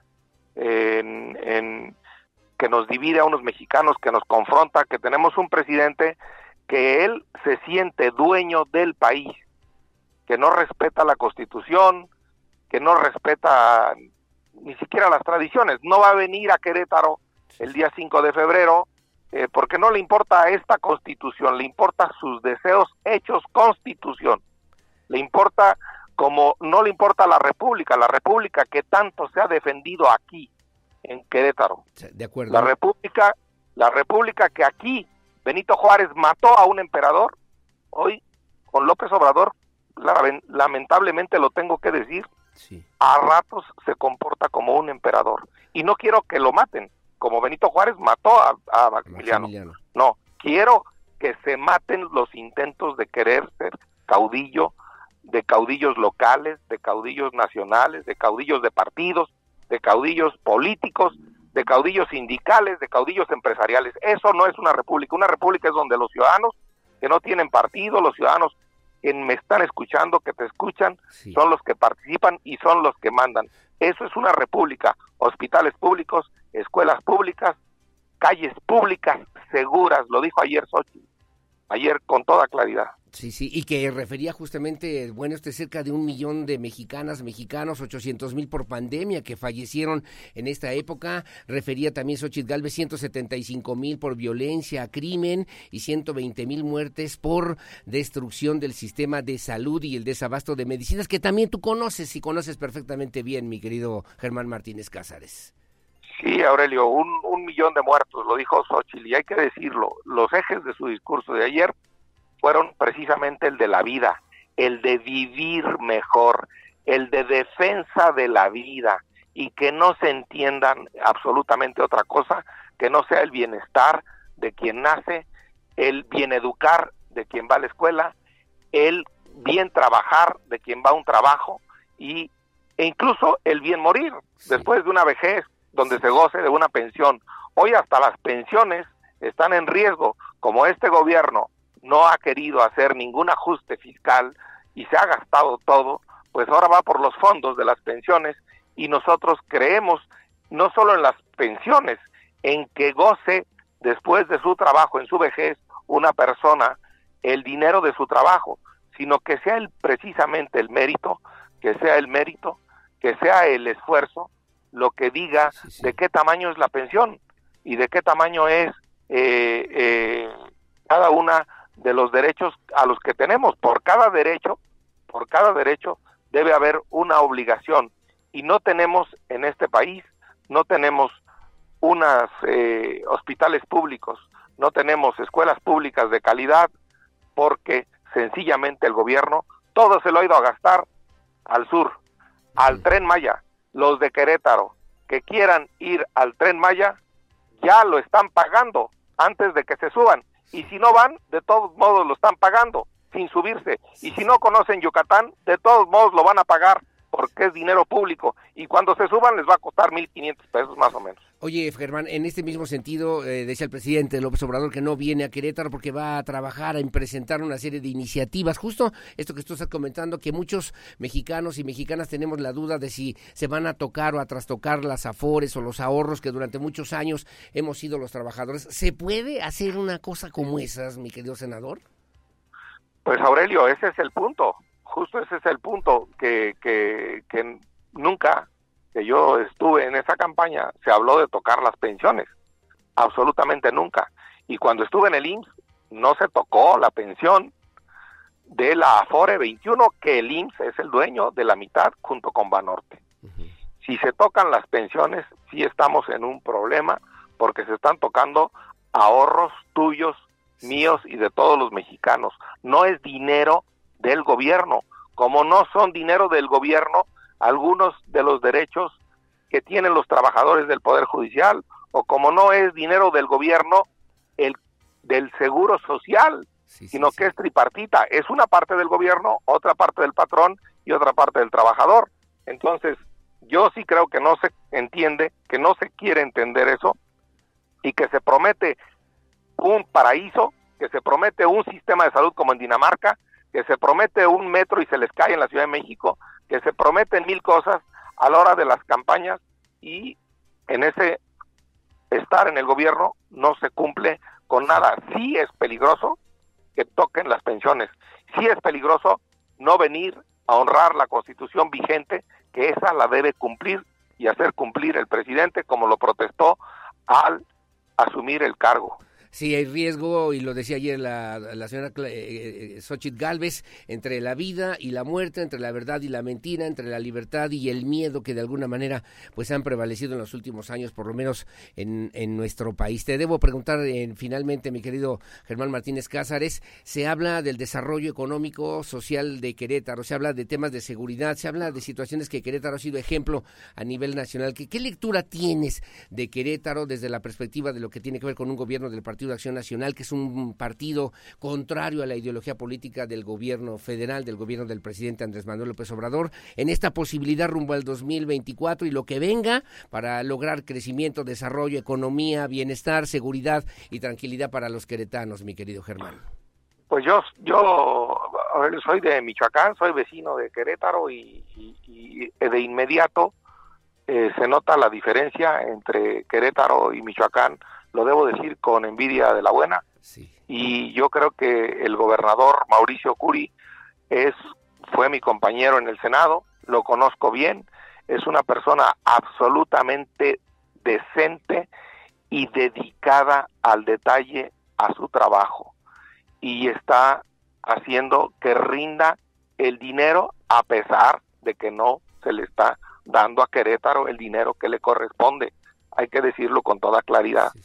Y Mauricio Curí está teniendo un estado absolutamente en paz de los primeros lugares. Los últimos fallecidos que se encontraron en San Juan del Río por el huachicol de Pemex venían de Hidalgo. Y eso hay que decirlo con toda claridad. No se vale andar echando las culpas entre estados. Aquí hay que coordinarse. Y esa es otra de las virtudes de Mauricio Curi. Se ha sabido coordinar con un gobierno de la República al que con el que tenemos diferencias, pero él se ha sabido coordinar en favor de los queretanos. Yo quiero un presidente, una presidenta, mejor dicho, que gobierne para todas y para todos los mexicanos sin distingo. La neta, como dicen los muchachos, como Mauricio Curi, que gobierna para todos los queretanos con independencia de qué partido o qué preferencia religiosa, qué preferencia eh, sexual o qué preferencia eh, que educativa o, eh, insisto, religiosa tienen para sus hijos. Mauricio Curi no hace distinción. Yo quiero una presidenta, a Xochitl, que no haga distinción entre los mexicanos de un partido o de otro y nos gobierne a todos por igual y traiga la concordia y la paz y las... que hay en Querétaro, en el país y que de alguna manera sirva obviamente de lo que tendríamos que estar pensando, imaginando para un futuro inmediato, para construir también un país democrático, libre, abierto, transparente y sobre todo también pues eh, luchar en contra de esos fenómenos que tú también te comprometiste en el 2018, Germán Martínez Cáceres, finalmente en contra de la corrupción, en contra de la deshonestidad y en contra también de los gobiernos gandallas que se han aprovechado de todo, mi querido Germán Martínez. Así es, Así es, eso e, esa es una divisa de que en esto no debemos dejar los ciudadanos, los que no tenemos ningún partido, no debemos dejar de quitar el dedo en el renglón. Es decencia pública una nota distintiva que le debemos decencia de los servidores públicos y también decencia de los ciudadanos para no sobornar a los gobernantes. Hay que decir las dos cosas. Decencia pública es las dos cosas. Decencia de los gobernantes para manejar el dinero público y decencia de los ciudadanos para no dar mordidas a los gobernantes por concesiones, por permisos, por licencias, etcétera. Pues mi querido senador, te agradezco mucho esta conversación con la audiencia de Radar News en esta primera emisión. Te mando un abrazo, saludos, bienvenido a Querétaro y aquí estamos al habla si no tienes inconveniente, mi querido Germán. Estoy a la orden, Aurelio. Un gusto enorme. Muchas gracias. Igualmente, muchas gracias y buenos días. El senador Germán Martínez Cázares está de visita aquí en Querétaro, ofrecer una conferencia de prensa hoy a las 9 de la mañana, ahí en el 1810. Temas relevantes, importantes, que ya también refería Xochitl Galvez, la pues precandidata que ayer cerró campaña justamente allá en la Ciudad de México del PAN, PRI, PRD, de esta alianza que se llama Fuerza y Corazón por México y que bueno, tienen el entendido de construir una propuesta que llene de vida a las familias mexicanas, que sirva para decir la verdad y que al mismo tiempo asegure y genere las libertades institucionales entre las y los mexicanos. Las 7 de la mañana con 40 minutos, su opinión, su opinión siempre la más importante en este espacio informativo en el 442 592 1075 Radar News, primera emisión una pausa y volvemos enseguida con más.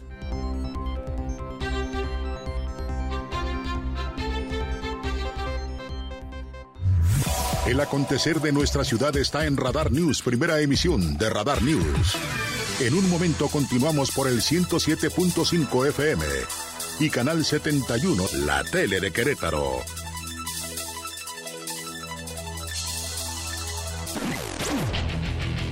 Goles, estadísticas, pasión, victorias, empates, derrotas y todo lo que acontece en el mundo deportivo con Víctor Monroy en Radar Sports.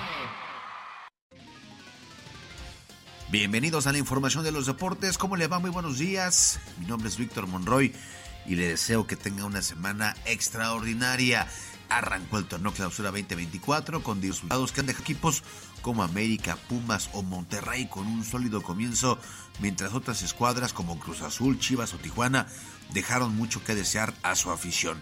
El campeón del fútbol mexicano, el América, jugó de visita ante los Cholos con un cuadro lleno de suplentes, pero que le sirvió para llevarse los tres puntos sobre el equipo que dirige Miguel El Piojo Herrera. Mientras tanto, las Chivas Rayadas de Guadalajara iniciaban una nueva era con Fernando Gago como nuevo entrenador, pero que sigue generando dudas al igualar en casa 1-1 con Santos Laguna. Cruz Azul regresó al estadio de la Ciudad de los Deportes y no pudo iniciar con victoria en un comienzo con nuevos jugadores y Martín Anselmi como entrenador, por lo que caló hondo la derrota de 1-0 ante Pachuca que terminó con abucheos de la afición para los cementeros. Por su parte, Pumas estrenó a Rogelio Funes Mori en su plantel y aunque la, leyenda de Rayados no marcó en su debut, los universitarios se quedaron con la victoria de un gol por cero ante Juárez, con lo que la ilusión de un nuevo torneo reina en los aficionados de los azul y oro. El único partido de la jornada que resta es León en contra de Tigres, con el descanso que tienen los regios por haber llegado a la final algo que las Águilas no tomaron en el inicio del campeonato. El resto de la jornada, Querétaro y Toluca empataron a dos en el arranque de este torneo. Mazatlán pierde un gol por cero ante el conjunto de San Luis. Monterrey le gana dos goles por cero al eh, cuadro de Puebla. Necaxa vence dos goles por uno al Atlas y el partido pendiente es León en contra de Tigres este próximo miércoles 17 de enero. En información del fútbol internacional, este lunes 15 de enero, Londres recibirá la octava edición de los premios de Best de la FIFA. La ceremonia se va a llevar a cabo el día de hoy, que va a buscar premiar al mejor jugador, jugadora, entrenador, el mejor gol, fair play y al mejor aficionado entre otros. La atención de estos premios se centra en la categoría masculina donde Leo Messi, Erling Haaland y el señor Kylian Mbappé son los nominados para llevarse el galardón. Messi, vigente ganador, buscará repetir, pero enfrente tendrá a un Haaland que rompió récords y ganó un triplete con el Manchester City, por lo que se posiciona como el favorito. En el ámbito femenino, Aitana Bonmatí y Jenny Hermoso, protagonistas clave en la conquista del primer mundial de la historia de fútbol femenino español se disputan el título junto a la colombiana Linda Caicedo del Real Madrid.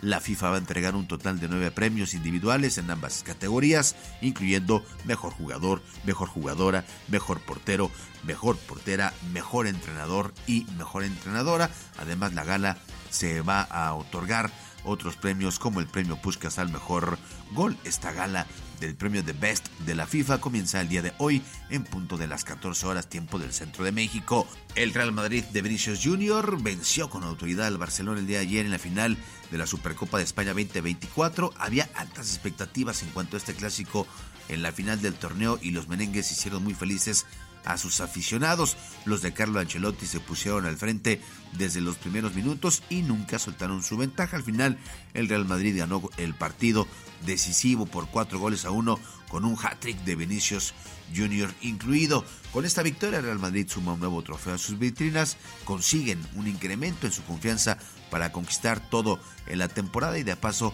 humillan a su máximo rival en una final. Por otro lado, en el caso del Barça, se agrava la crisis, la crisis de resultados y la continuidad de Xavi Hernández estará en duda de nueva cuenta. Arrancaron los playoffs de la NFL con los juegos de comodines donde se presentaron sorpresas como la eliminación de Dallas y Cleveland que parecían favoritos ante sus verdugos Green Bay y Houston respectivamente que avanzaron a la ronda divisional con victorias contundentes. La acción comenzó desde el sábado por la tarde cuando los Tejanos destrozaron 45-14 a los Cafés de Cleveland. Esta misma noche los campeones, los jefes de Kansas City, superaron sin problemas 26 a 7 a los Delfines de Miami para conseguir pues una, un paso más en la defensa de su corona. El domingo continuó la actividad de comodines con la sorpresiva paliza 48-32 que los, los empacadores le propinaron a los vaqueros, echándolos a la primera. Después por la noche, los Leones de Detroit batallaron, pero acabaron imponiéndose en casa 24-23 a los Rams de Los Ángeles para volver a ganar en playoff luego de 32 años. La ronda divisional de los playoffs se va a jugar el siguiente fin de semana entre el sábado 20 y el domingo 21 de enero. Tenemos ya un partido confirmado en la conferencia nacional entre los empacadores de Green Bay y los 49 de San Francisco. Detroit está en la espera de conocer a su próximo rival, mientras que en la americana Houston está a la espera de rival también, al igual que Kansas City y Baltimore también están esperando rival. Todo se va a definir el día de hoy con los ganadores de los duelos entre los Bills de Buffalo y los acereros de Pittsburgh, así como el encuentro por la noche entre los Bucaneros de Tampa Bay y las Águilas de Filadelfia. En información del tenis, el serbio Novak Djokovic, que busca un inédito título 25 de Grand Slam y un undécimo allá en Melbourne, que necesitó el día de ayer de cuatro horas para superar la primera ronda del Abierto de Australia ante un, el joven croata Dino Prismic, que lo venció incluso un set 6-2, 6-7, 6-3 y 6-4. El cuarto y último set planteó menos problemas para Djokovic. En una segunda ronda el serbio se va a enfrentar a un tenista australiano, el señor Alexei Popinin. Hasta aquí los deportes en esta mañana de lunes. Gracias, buenos días. Les saluda su amigo Víctor Monroy.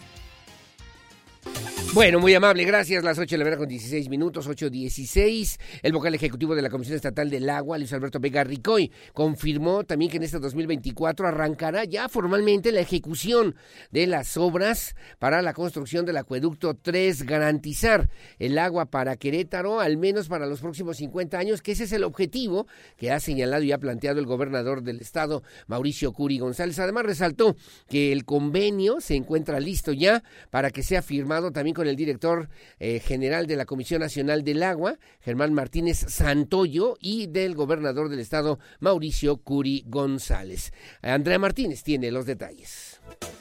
En este 2024 arrancará la ejecución de las obras para la construcción del acueducto 3 y garantizar el agua para Querétaro al menos para los próximos 50 años. El vocal ejecutivo de la Comisión Estatal de Aguas, Luis Alberto Vega Ricoy, reveló que el presidente de la República, Andrés Manuel López Obrador, visitará la entidad el 22 o 23 de enero para firmar como testigo de honor el permiso para dicho proyecto. En ese sentido, resaltó que el convenio se encuentra listo para que sea firmado también por el director de la Comisión Nacional del Agua, Germán Martínez Santoyo, y el gobernador del estado, Mauricio Curi González. El convenio está listo De hecho, ya, pues ya lo único que estábamos esperando era una fecha del presidente de la República, porque dijo el presidente que lo quería firmar, no había dicho cuándo. Pensábamos que iba a ser el 5 de febrero cuando viniera a Querétaro al aniversario de la, de la Constitución. Sin embargo, anunció que no iba a venir al aniversario de la Constitución, pero con la buena noticia de que dijo de que iba a venir para precisamente a Querétaro para el tema de la firma y mencionó únicamente, digo que varios temas, pero el que trajo en la mente fue el tema del agua. Respecto al financiamiento de las obras para el Acueducto 3, Vega Ricoy señaló que durante la visita del presidente Andrés Manuel López Obrador se le solicitará apoyo para la gestión de los recursos, ya que el costo de la obra sería alrededor de los 7 mil millones de pesos. Sin embargo, consideró que en caso de no contar con apoyo de recursos por parte del gobierno federal, se pagará con recursos estatales. El vocal ejecutivo de la SEA detalló que la construcción del Acueducto 3, a través del cual se podría extraer cerca de 3 mil litros de agua por segundo, tendrá una duración de un año y medio, por lo que las obras quedarían concluidas a principios del 2026. Para Grupo Radar, Andrea Martínez. Bueno, gracias, gracias Andrea Martínez, las 8 de la mañana con 18 minutos. Y bueno, es uno de los eh, proyectos importantes que desde el principio de esta administración ofreció el gobernador del estado, Mauricio Curi González. Asegurar agua para las y los queretanos para los próximos 50 años es un reto que ha asumido el propio gobierno del estado de Querétaro. Eh, se hablaba de que el gobierno federal iba a apoyar de alguna manera eh, con recursos incluso, pero hasta el momento no se han definido bien a bien de qué manera, cómo, cuándo y dónde, pues se va a lograr este apoyo para asegurar esta obra que arranca en este mismo 2024, como bien ya lo señalaba el vocal ejecutivo de la CEA, Luis Alberto Vega Ricoy. Así que, pues bueno, vamos a ver que prospere, ya hay acuerdo, por lo menos con la Comisión Nacional del Agua y con el gobierno, el gobierno del estado, el el, gobierno federal ahí en esta representación con la Conagua y se espera pues que esta obra que ya por lo menos técnicamente se ha consolidado y calificado como viable pueda ser también financieramente posible y viable para el estado de Querétaro. Gracias, las 8 de la mañana con 19 minutos. Eh, tenemos también eh, comentarios rápidamente, Lucía, si vamos al principio nada más, ¿no? Para que podamos darle lectura también a lo que nos hacen favor de pues de, indicar, de comentar, de opinar nuestros amigos de la audiencia en esta mañana. Bueno, gracias. Me dicen la Secretaría de Servicios Públicos Municipales no visita el centro histórico de Querétaro. ¿No sería bueno que se, se dé una vuelta para que se dé cuenta de cómo está de sucio, que está en sí todo el municipio, es muy sucio? Que salga a las calles de, de, la capital, del municipio, para que vea lo que está ocurriendo, me dice de don Samuel Jiménez. Le paso el reporte y se lo enviamos con mucho gusto a Alejandra Aro, a la secretaria. Buen día, hay una fotografía aquí. A ver, me dice, buen día, mi estimado, me dice Mónica Bolaños, como cada mañana para preguntarte, ¿sabes cuánto bajará? ¿Cuándo bajará el kilo de cebolla, que está en 60 pesos, y el kilo de jitomate, que ya alcanzó los 75 pesos? Porque ya me subieron los cócteles de camarón y las tortas, hasta me sugieren en la marisquería y en la tortería que si no quiero sustituir la cebolla y el jitomate, y a cambio mejor le pueden poner aguacate, que está más barato, así de triste nuestra realidad. Y luego pone ahí un camión blindado transportando jitomates, ¿no? Imagínense nada más.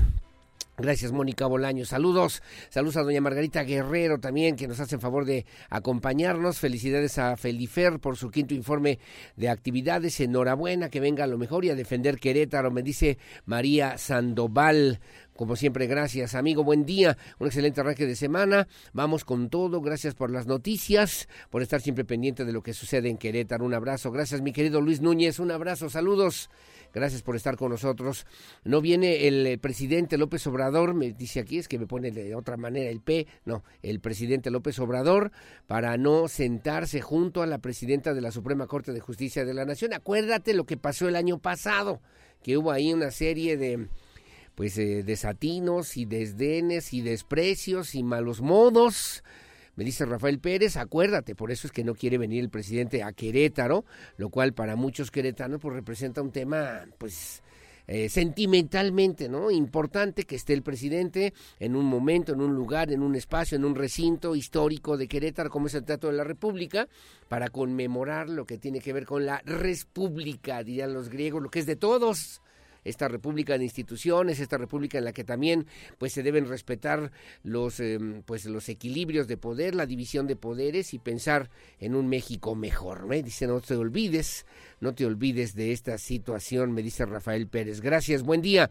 Buen día, quiero felicitar al señor Germán Martínez, un hombre valiente, sin pelos en la lengua. Y muy cierto lo que dice y decirle además que el día de hoy cumplimos tres meses con una alcantarilla, ya le envimos una foto desde octubre, y es día en que no han resuelto las autoridades locales, no han hecho nada. Ojalá pronto atiendan este caso, me dice el profesor Sergio Ramírez. A ver si volvemos a turnar la fotografía del profesor que la mandó en octubre, octubre, noviembre, diciembre, ya estamos en enero y cero respuesta, ¿eh?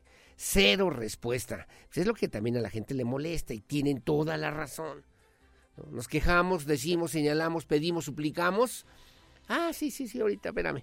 Ah, sí, sí, sí, sí pues no sirve, ¿no? Yo creo que ya le decía yo la vez pasada, una brigada de especialistas, de expertos que están recorriendo el centro histórico para atender a la gente en situación de calle. Uno. Dos, que hubiera una brigada de gente con una pala, pico, lo que necesiten, ¿no? Cemento.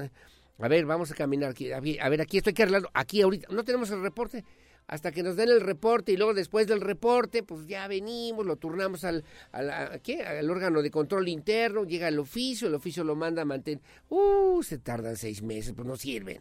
La neta, no sirve, ¿eh? Aguas, porque el proceso está cerquita, a la vuelta de la esquina. Eh, bueno, de lo que decía del acueducto 3, el señor Vega y ahora sí, licenciado, va a, decir, a decirles, ¿hago el acueducto o tapo fugas? Van a estar en el dilema, ¿no?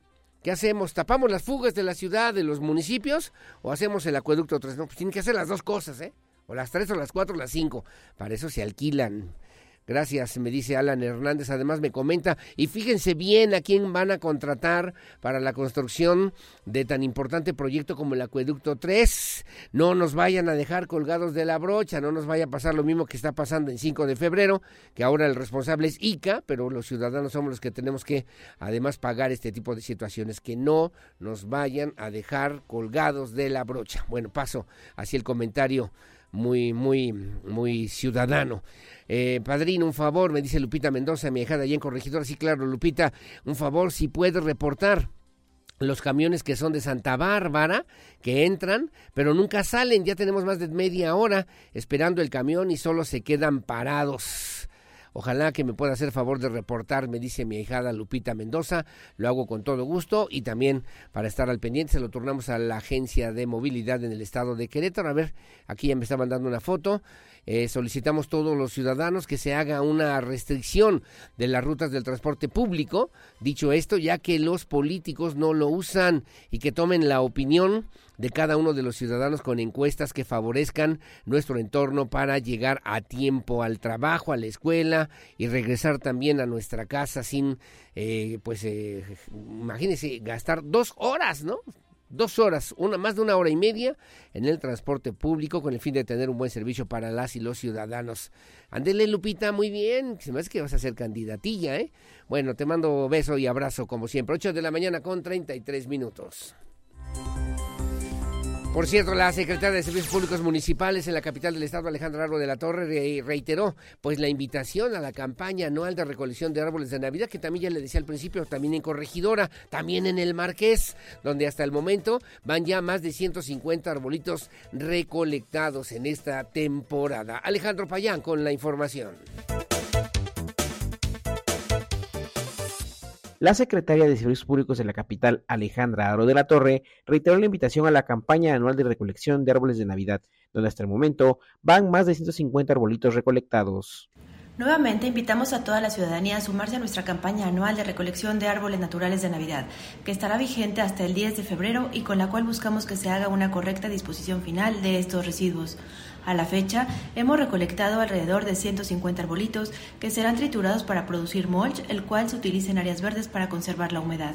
Recordarles que pueden acudir a nuestros puntos de acopio, Parque Alcanfores Norte, Parque Alfalfares, en el vivero municipal ubicado en Laureles, esquinas Acapaxtla, sin número, Colonia Geoplazas y en los puntos verdes del Auditorio José Fortis de Domínguez y el ubicado en el Centro de Acopio Raíces y Semillas en Paseo Jurica número 1. Además, ponemos a su disposición la línea 070 en donde se podrá agendar la recolección domiciliaria. Mencionar que mi ejército de servicios públicos recolectará a aquellos que se encuentren sobre avenidas y vialidades. Sin embargo, pedimos el apoyo de la población para que nos ayude a evitar que terminen en vía pública. La campaña estará vigente hasta el próximo 10 de febrero y se cuenta con cinco puntos de acopio: el Parque Alcanfores Norte, el Parque Alfalfares, ubicado en Camino San Pedro Mártir sin número, Colonia Colinas de Santa Cruz y el Bureau Municipal en la, colonia de Geoplazas. Además, del punto verde del auditorio José Ortiz Domínguez y el punto verde de Jurica, ubicado en el centro de acopio Raíces y Semillas en calle Paseo Jurica número 1. Además, también se puede agendar la recolección marcando la línea de atención ciudadana 070. Para Grupo Radar, Alejandro Payán. Bueno, gracias. Eh, 8.35. Me dicen también que revise Ignacio Pérez en la zona de Carrizal. También muy, muy sucio es importante que la secretaria, bueno, que, que, el gobierno municipal a través de la Secretaría de Servicios Públicos Municipales mantenga limpia la ciudad. Y si no pueden, como dicen los clásicos, que renuncien. Puro choro, puro choro mareador. Que se dé una vueltita también para que vea qué sucia está la ciudad en varios puntos, ¿eh? en varias zonas no solamente en el centro histórico, en los alrededores. No quiero pensar cómo están ya en lo último de Santa Rosa Jauregui, ya en esos límites de, de, la capital queretana. Ojalá que lo pueda retomar la Secretaría de Servicios Públicos Municipales. Saludos a Lucerito Santana. Igualmente, un abrazo. Que sea un día también lleno de buenas noticias y además diferentes opciones y posibilidades para hacer siempre lo que tenemos que hacer y hacerlo bien. Que nos proteja, nos cuide y nos bendiga siempre. Gracias igualmente para ti, mi querida, mi querida Lucerito Santana. Bueno, gracias. Las 8.36 de la mañana. Vamos al informe, quinto informe del diputado Felipe Fernando Macías Olvera. Felifer, Felifer Macías, bueno, presentó su quinto informe legislativo en el auditorio José Ortiz de Domínguez. Aprovechó además ante las dirigencias nacionales de su partido, locales también, PRI, PAN y PRD, que pondrá toda su capacidad, fuerza y esmero para llevar justicia a cada una de las colonias, los barrios y de las comunidades en la capital queretana. Refrendó además este compromiso de trabajar, de estar listos, como dijo él, de, de trabajar, estar listos para defender la grandeza queretana, al mismo tiempo, bueno, pues en el entendido de lo que puede significar justamente el mejor Querétaro de la historia que debemos consolidar y construir todos los días. Alejandro Payán tiene los detalles. El diputado federal del PAN, Felipe Fernando Macías Olvera, presentó su quinto informe legislativo donde aprovechó para asegurar que pondrá su capacidad y fuerza para llevar justicia y desarrollo a cada colonia, barrio y comunidad de la capital queretana. Vanguardia de nuestro país. Esta ciudad representa lo mejor de Querétaro. Querétaro representa lo mejor de la República. Vienen tiempos de lucha, vienen tiempos de ponernos de pie, Viene el tiempo del mayor reto de nuestras vidas, luchar por el bienestar de las familias queretanas. Vamos con fuerza, vamos con corazón, vamos con fe por el mejor Querétaro de la historia. ¡Estoy listo! El aún legislador federal afirmó que Querétaro seguirá siendo ejemplo de vanguardia nacional y que buscarán una alianza con la sociedad. Afirmó también que los gobiernos del PAN en Querétaro han tenido éxito por abatir los índices de pobreza y marginación. Para Grupo Radar, Alejandro Payán.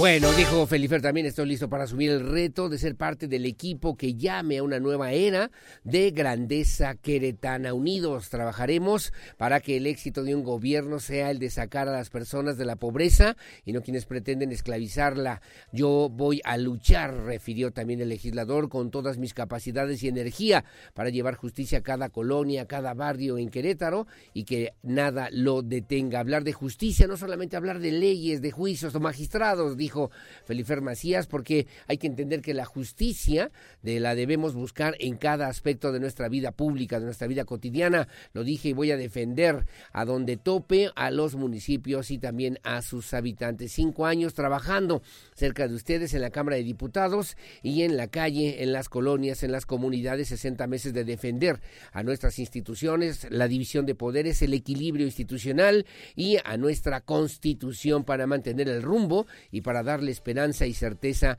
a nuestro país. Los diputados del Grupo Parlamentario de Acción Nacional han votado en contra también del proyecto de presupuesto de egresos de la Federación porque dijo no cubre las necesidades de las y los mexicanos. Yo resaltaba al principio de este espacio informativo las iniciativas como el permiso de paternidad, vivienda digna, más vacaciones, 12 días de vacaciones para las y los trabajadores, responsabilidad paternal, además de la vacuna contra el COVID-19 que se debe incorporar, inscribir en el esquema de vacunación, libros en braille para que tengan acceso las personas que tienen alguna discapacidad visual, tengan acceso también al arte, la cultura, las oportunidades económicas y finalmente la protección inmediata de niños, niñas, adolescentes y adultos mayores que pudieran haber sido víctimas de maltrato de parte del Sistema Nacional de Salud en nuestro país. 31 iniciativas presentadas, 11 aprobadas y reformas publicadas en total seis, además junto con el grupo parlamentario del Partido Acción Nacional. Acudió el gobernador del estado Mauricio Curi González, pero también el dirigente nacional del Partido Acción Nacional Marco Cortés, eh, también eh, Jesús Zambrano del PRD, además de las dirigencias locales del PRI, del PRI y del PAN PRD, entre otros, eh, junto y de esta manera, Marco Cortés, el dirigente nacional, afirmó que las diferencias entre él y el gobernador de Coahuila, Manolo Jiménez, en este escándalo que también ha conocido usted a través de los medios de comunicación, del reparto de diversos cargos, hasta notarías, ¿eh? Hasta not ah, si me dejas aquí, seis notarías públicas, tres secretarías, cuatro. Así está la negociación que ventiló, por cierto, Manolo Jiménez, el gobernador de Coahuila, en un pues, acuerdo que tenía con la dirigencia nacional del Partido Acción Nacional. ¿Qué fue lo que dijo Marco Cortés? Estos son los detalles. La diferencia entre el dirigente nacional del PAN y el gobernador de Coahuila, Manuel Jiménez, sobre el reparto de diversos cargos públicos y espacios de la administración pública no se debe a un botín electoral ni pone en riesgo la alianza, afirmó el dirigente blanquiazul Marco Cortés en su visita por Querétaro. Primero es algo que ofrecieron para poder ser candidatos a gobernadores. segundo, se debe cumplir la ley en todos los casos. Tiene que haber un procedimiento, tiene que haber una convocatoria, tiene que haber pluralidad, pero eso es lo que no hay. Tiene que haber pluralidad, tiene que haber de todas las visiones y de la sociedad en todos los espacios. Y tiene que haber contrapeso y no dependencia. Porque, porque ese es parte del problema. Hay la tentación de que cuando se pueda ganar un gobierno de coalición, pues tú trates de someter a los, este, a los coaligados. Eso no puede ser. No es un exceso negociar tantas partes. Yo lo que creo que es un verdadero exceso es que el presidente de la República, eso sí es grotesco, a los gobernadores que les entrega el gobierno, les dé una embajada. Recordó que en la entidad los acuerdos son en materia federal, donde llevan dos fórmulas al Senado de la República y cuatro distritos de los seis distritos federales que hay en el Estado, mientras que los demás acuerdos siguen aún sin concretarse. Para Grupo Radar, Alejandro Payán. Bueno, gracias, gracias Alejandro Payán. Esto durante lo que fue el quinto informe de actividades del diputado Felifer Macías. Gracias, las 8.43 de la mañana. Porque siempre estamos cerca de ti. Síguenos en nuestras redes sociales. En Facebook, Radar News Querétaro. En Instagram, arroba Radar News 1075 FM. En Twitter, arroba Radar News 1075. Radar. ¿Qué tal? Soy Olivia Lara y les presento la sección de Cultura y Espectáculos. La Secretaría de Cultura del Estado de Querétaro dio inicio a la muestra estatal de teatro 2024. Esta edición del 10 al 14 de enero, la MET, organizada en coordinación con el Consejo Consultivo de Teatro, estará presente en los municipios de Amealco de Monfil, Corregidora, Querétaro y San Juan del Río. Con 18 compañías y 99 artistas que darán a las y los queretanos la oportunidad de conocer las teatralidades únicas y distintivas de la entidad. Los horarios, ubicaciones de los foros y más detalles del programa pueden consultarse en las redes sociales de la Secult. La entrada a todas las funciones es libre. En más información, en un remoto pueblo de Argentina, dos hermanos encuentran a un monstruoso hombre infectado. Cuando deciden deshacerse de él, solo consiguen desatar un cataclismo sobrenatural para el que rezar no servirá de nada. Esta es la historia detrás de Cuando acecha la maldad de Argentina 2023. Es una película de Demian Rugna que se abre paso en el cine internacional como una promesa latinoamericana de terror que busca ofrecer algo diferente a los amantes del género y seguidores del folk horror. La cinta ha sido bien recibida en festivales internacionales desde el año pasado. Tan solo nuestro país fue acreedora al premio Mejor Película en el Festival Mórbido 2023 y recibió el mismo galardón en el 56 Festival de Cine Fantástico de Stigls, España, al ser considerada la más salvaje de la edición. Algunos críticos aseveran que se trata de una película clásica de posesión que regresa al punto de partida del género en los años 60 y que retoma en la trama una segunda lectura más de carácter social. Estará en México disponible en salas comerciales desde este 11 de enero. Por último, la controversia sobre la participación de Peso Pluma en el Festival Internacional de Viña del Mar parece ser bastante intensa. Parece que su ascenso meteórico en el mundo de la música se ve empañado por las acusaciones de promover la cultura del narco. El debate sobre si la presencia del cantante en el festival es adecuada es complejo. Por un lado, hay quienes argumentan que la música y cultura no deberían ser censuradas por las acciones que el artista pueda representar, mientras que otros señalan que el festival debe ser un espacio que promueva valores positivos y coherentes con los ideales sociales. Esta noticia se dio a conocer en medio de una crisis de inseguridad en Ecuador detonada por el crimen organizado, situación por la que Chile también enfrenta su propia lucha contra el narco aunado a estas situaciones. La columna de Alberto Mayol señala una supuesta doble moral en el comité organizador del Festival de Viña del Mar. Es un llamado a la coherencia entre los valores que promueve el festival y las acciones que toma al invitar a un artista con presunta apología al narcotráfico. La decisión final dependerá del comité del festival que tendrá que ponderar todos estos argumentos antes de tomar una determinación. Para Grupo Radar, Olivia Lara.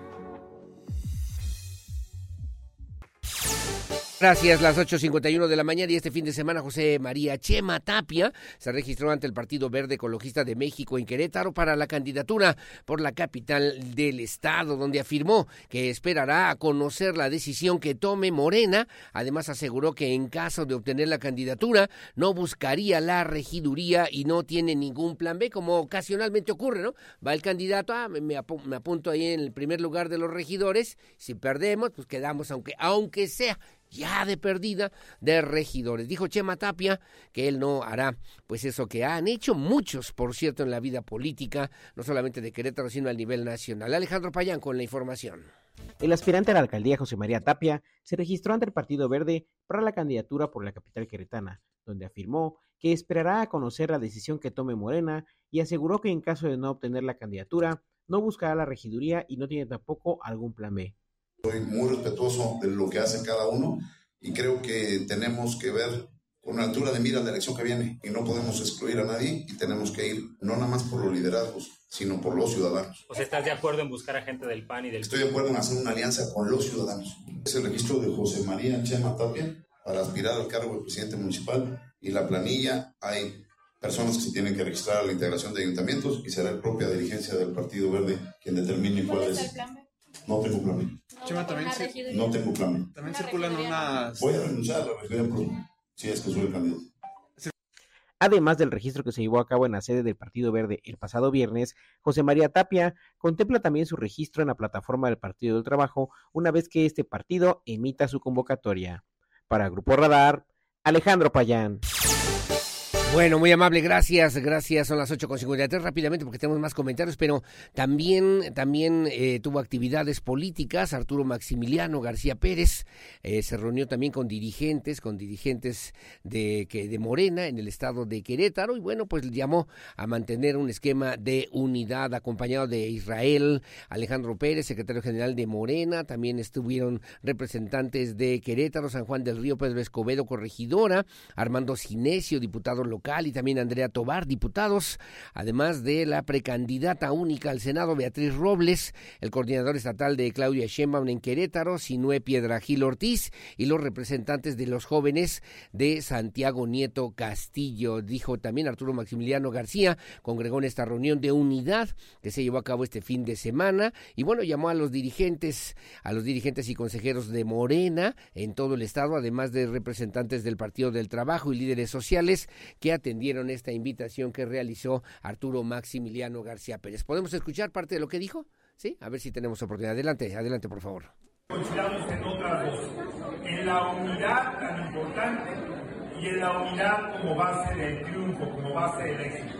Eso es la parte más importante, sin duda, de esta reunión y este proyecto, que nos unamos, que tengamos referentes comunes y que sea lo que nos lleve al éxito.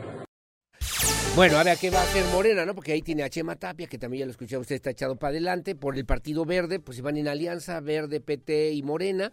Alguno tendrá que ser candidato, por lo menos, a la presidencia municipal, además de otras personalidades que también han pues salido a la luz pública. Bueno, muy amable, gracias. Ya casi nos vamos, pero a ver, mi querida, mi querida Luchis, rápidamente, buen día. Mire, voy llegando a mi negocio y así lo encuentro. Esto es en la colonia Los Sauces.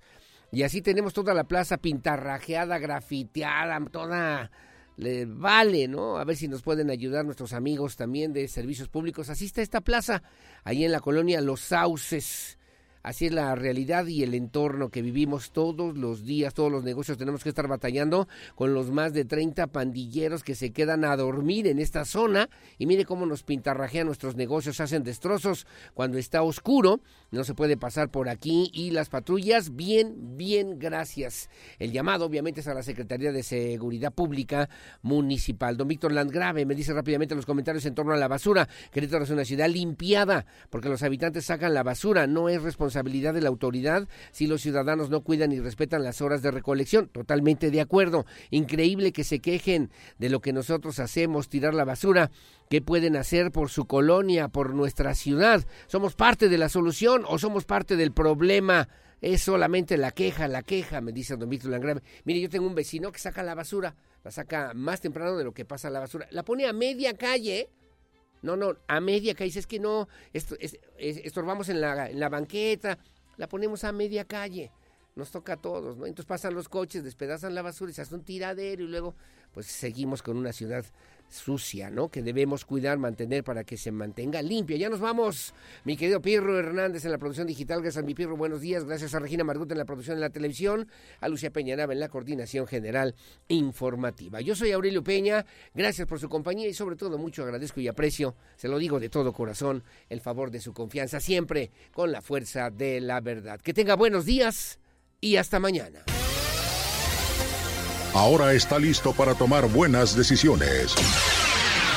Radar News con Aurelio Peña, el acontecer de Querétaro, México y el mundo. Ya lo conoce de manera veraz y oportuna. Lo esperamos en nuestra próxima emisión Radar News de Radar 107.5 FM y Canal 71, la tele de Querétaro. Radar en operación.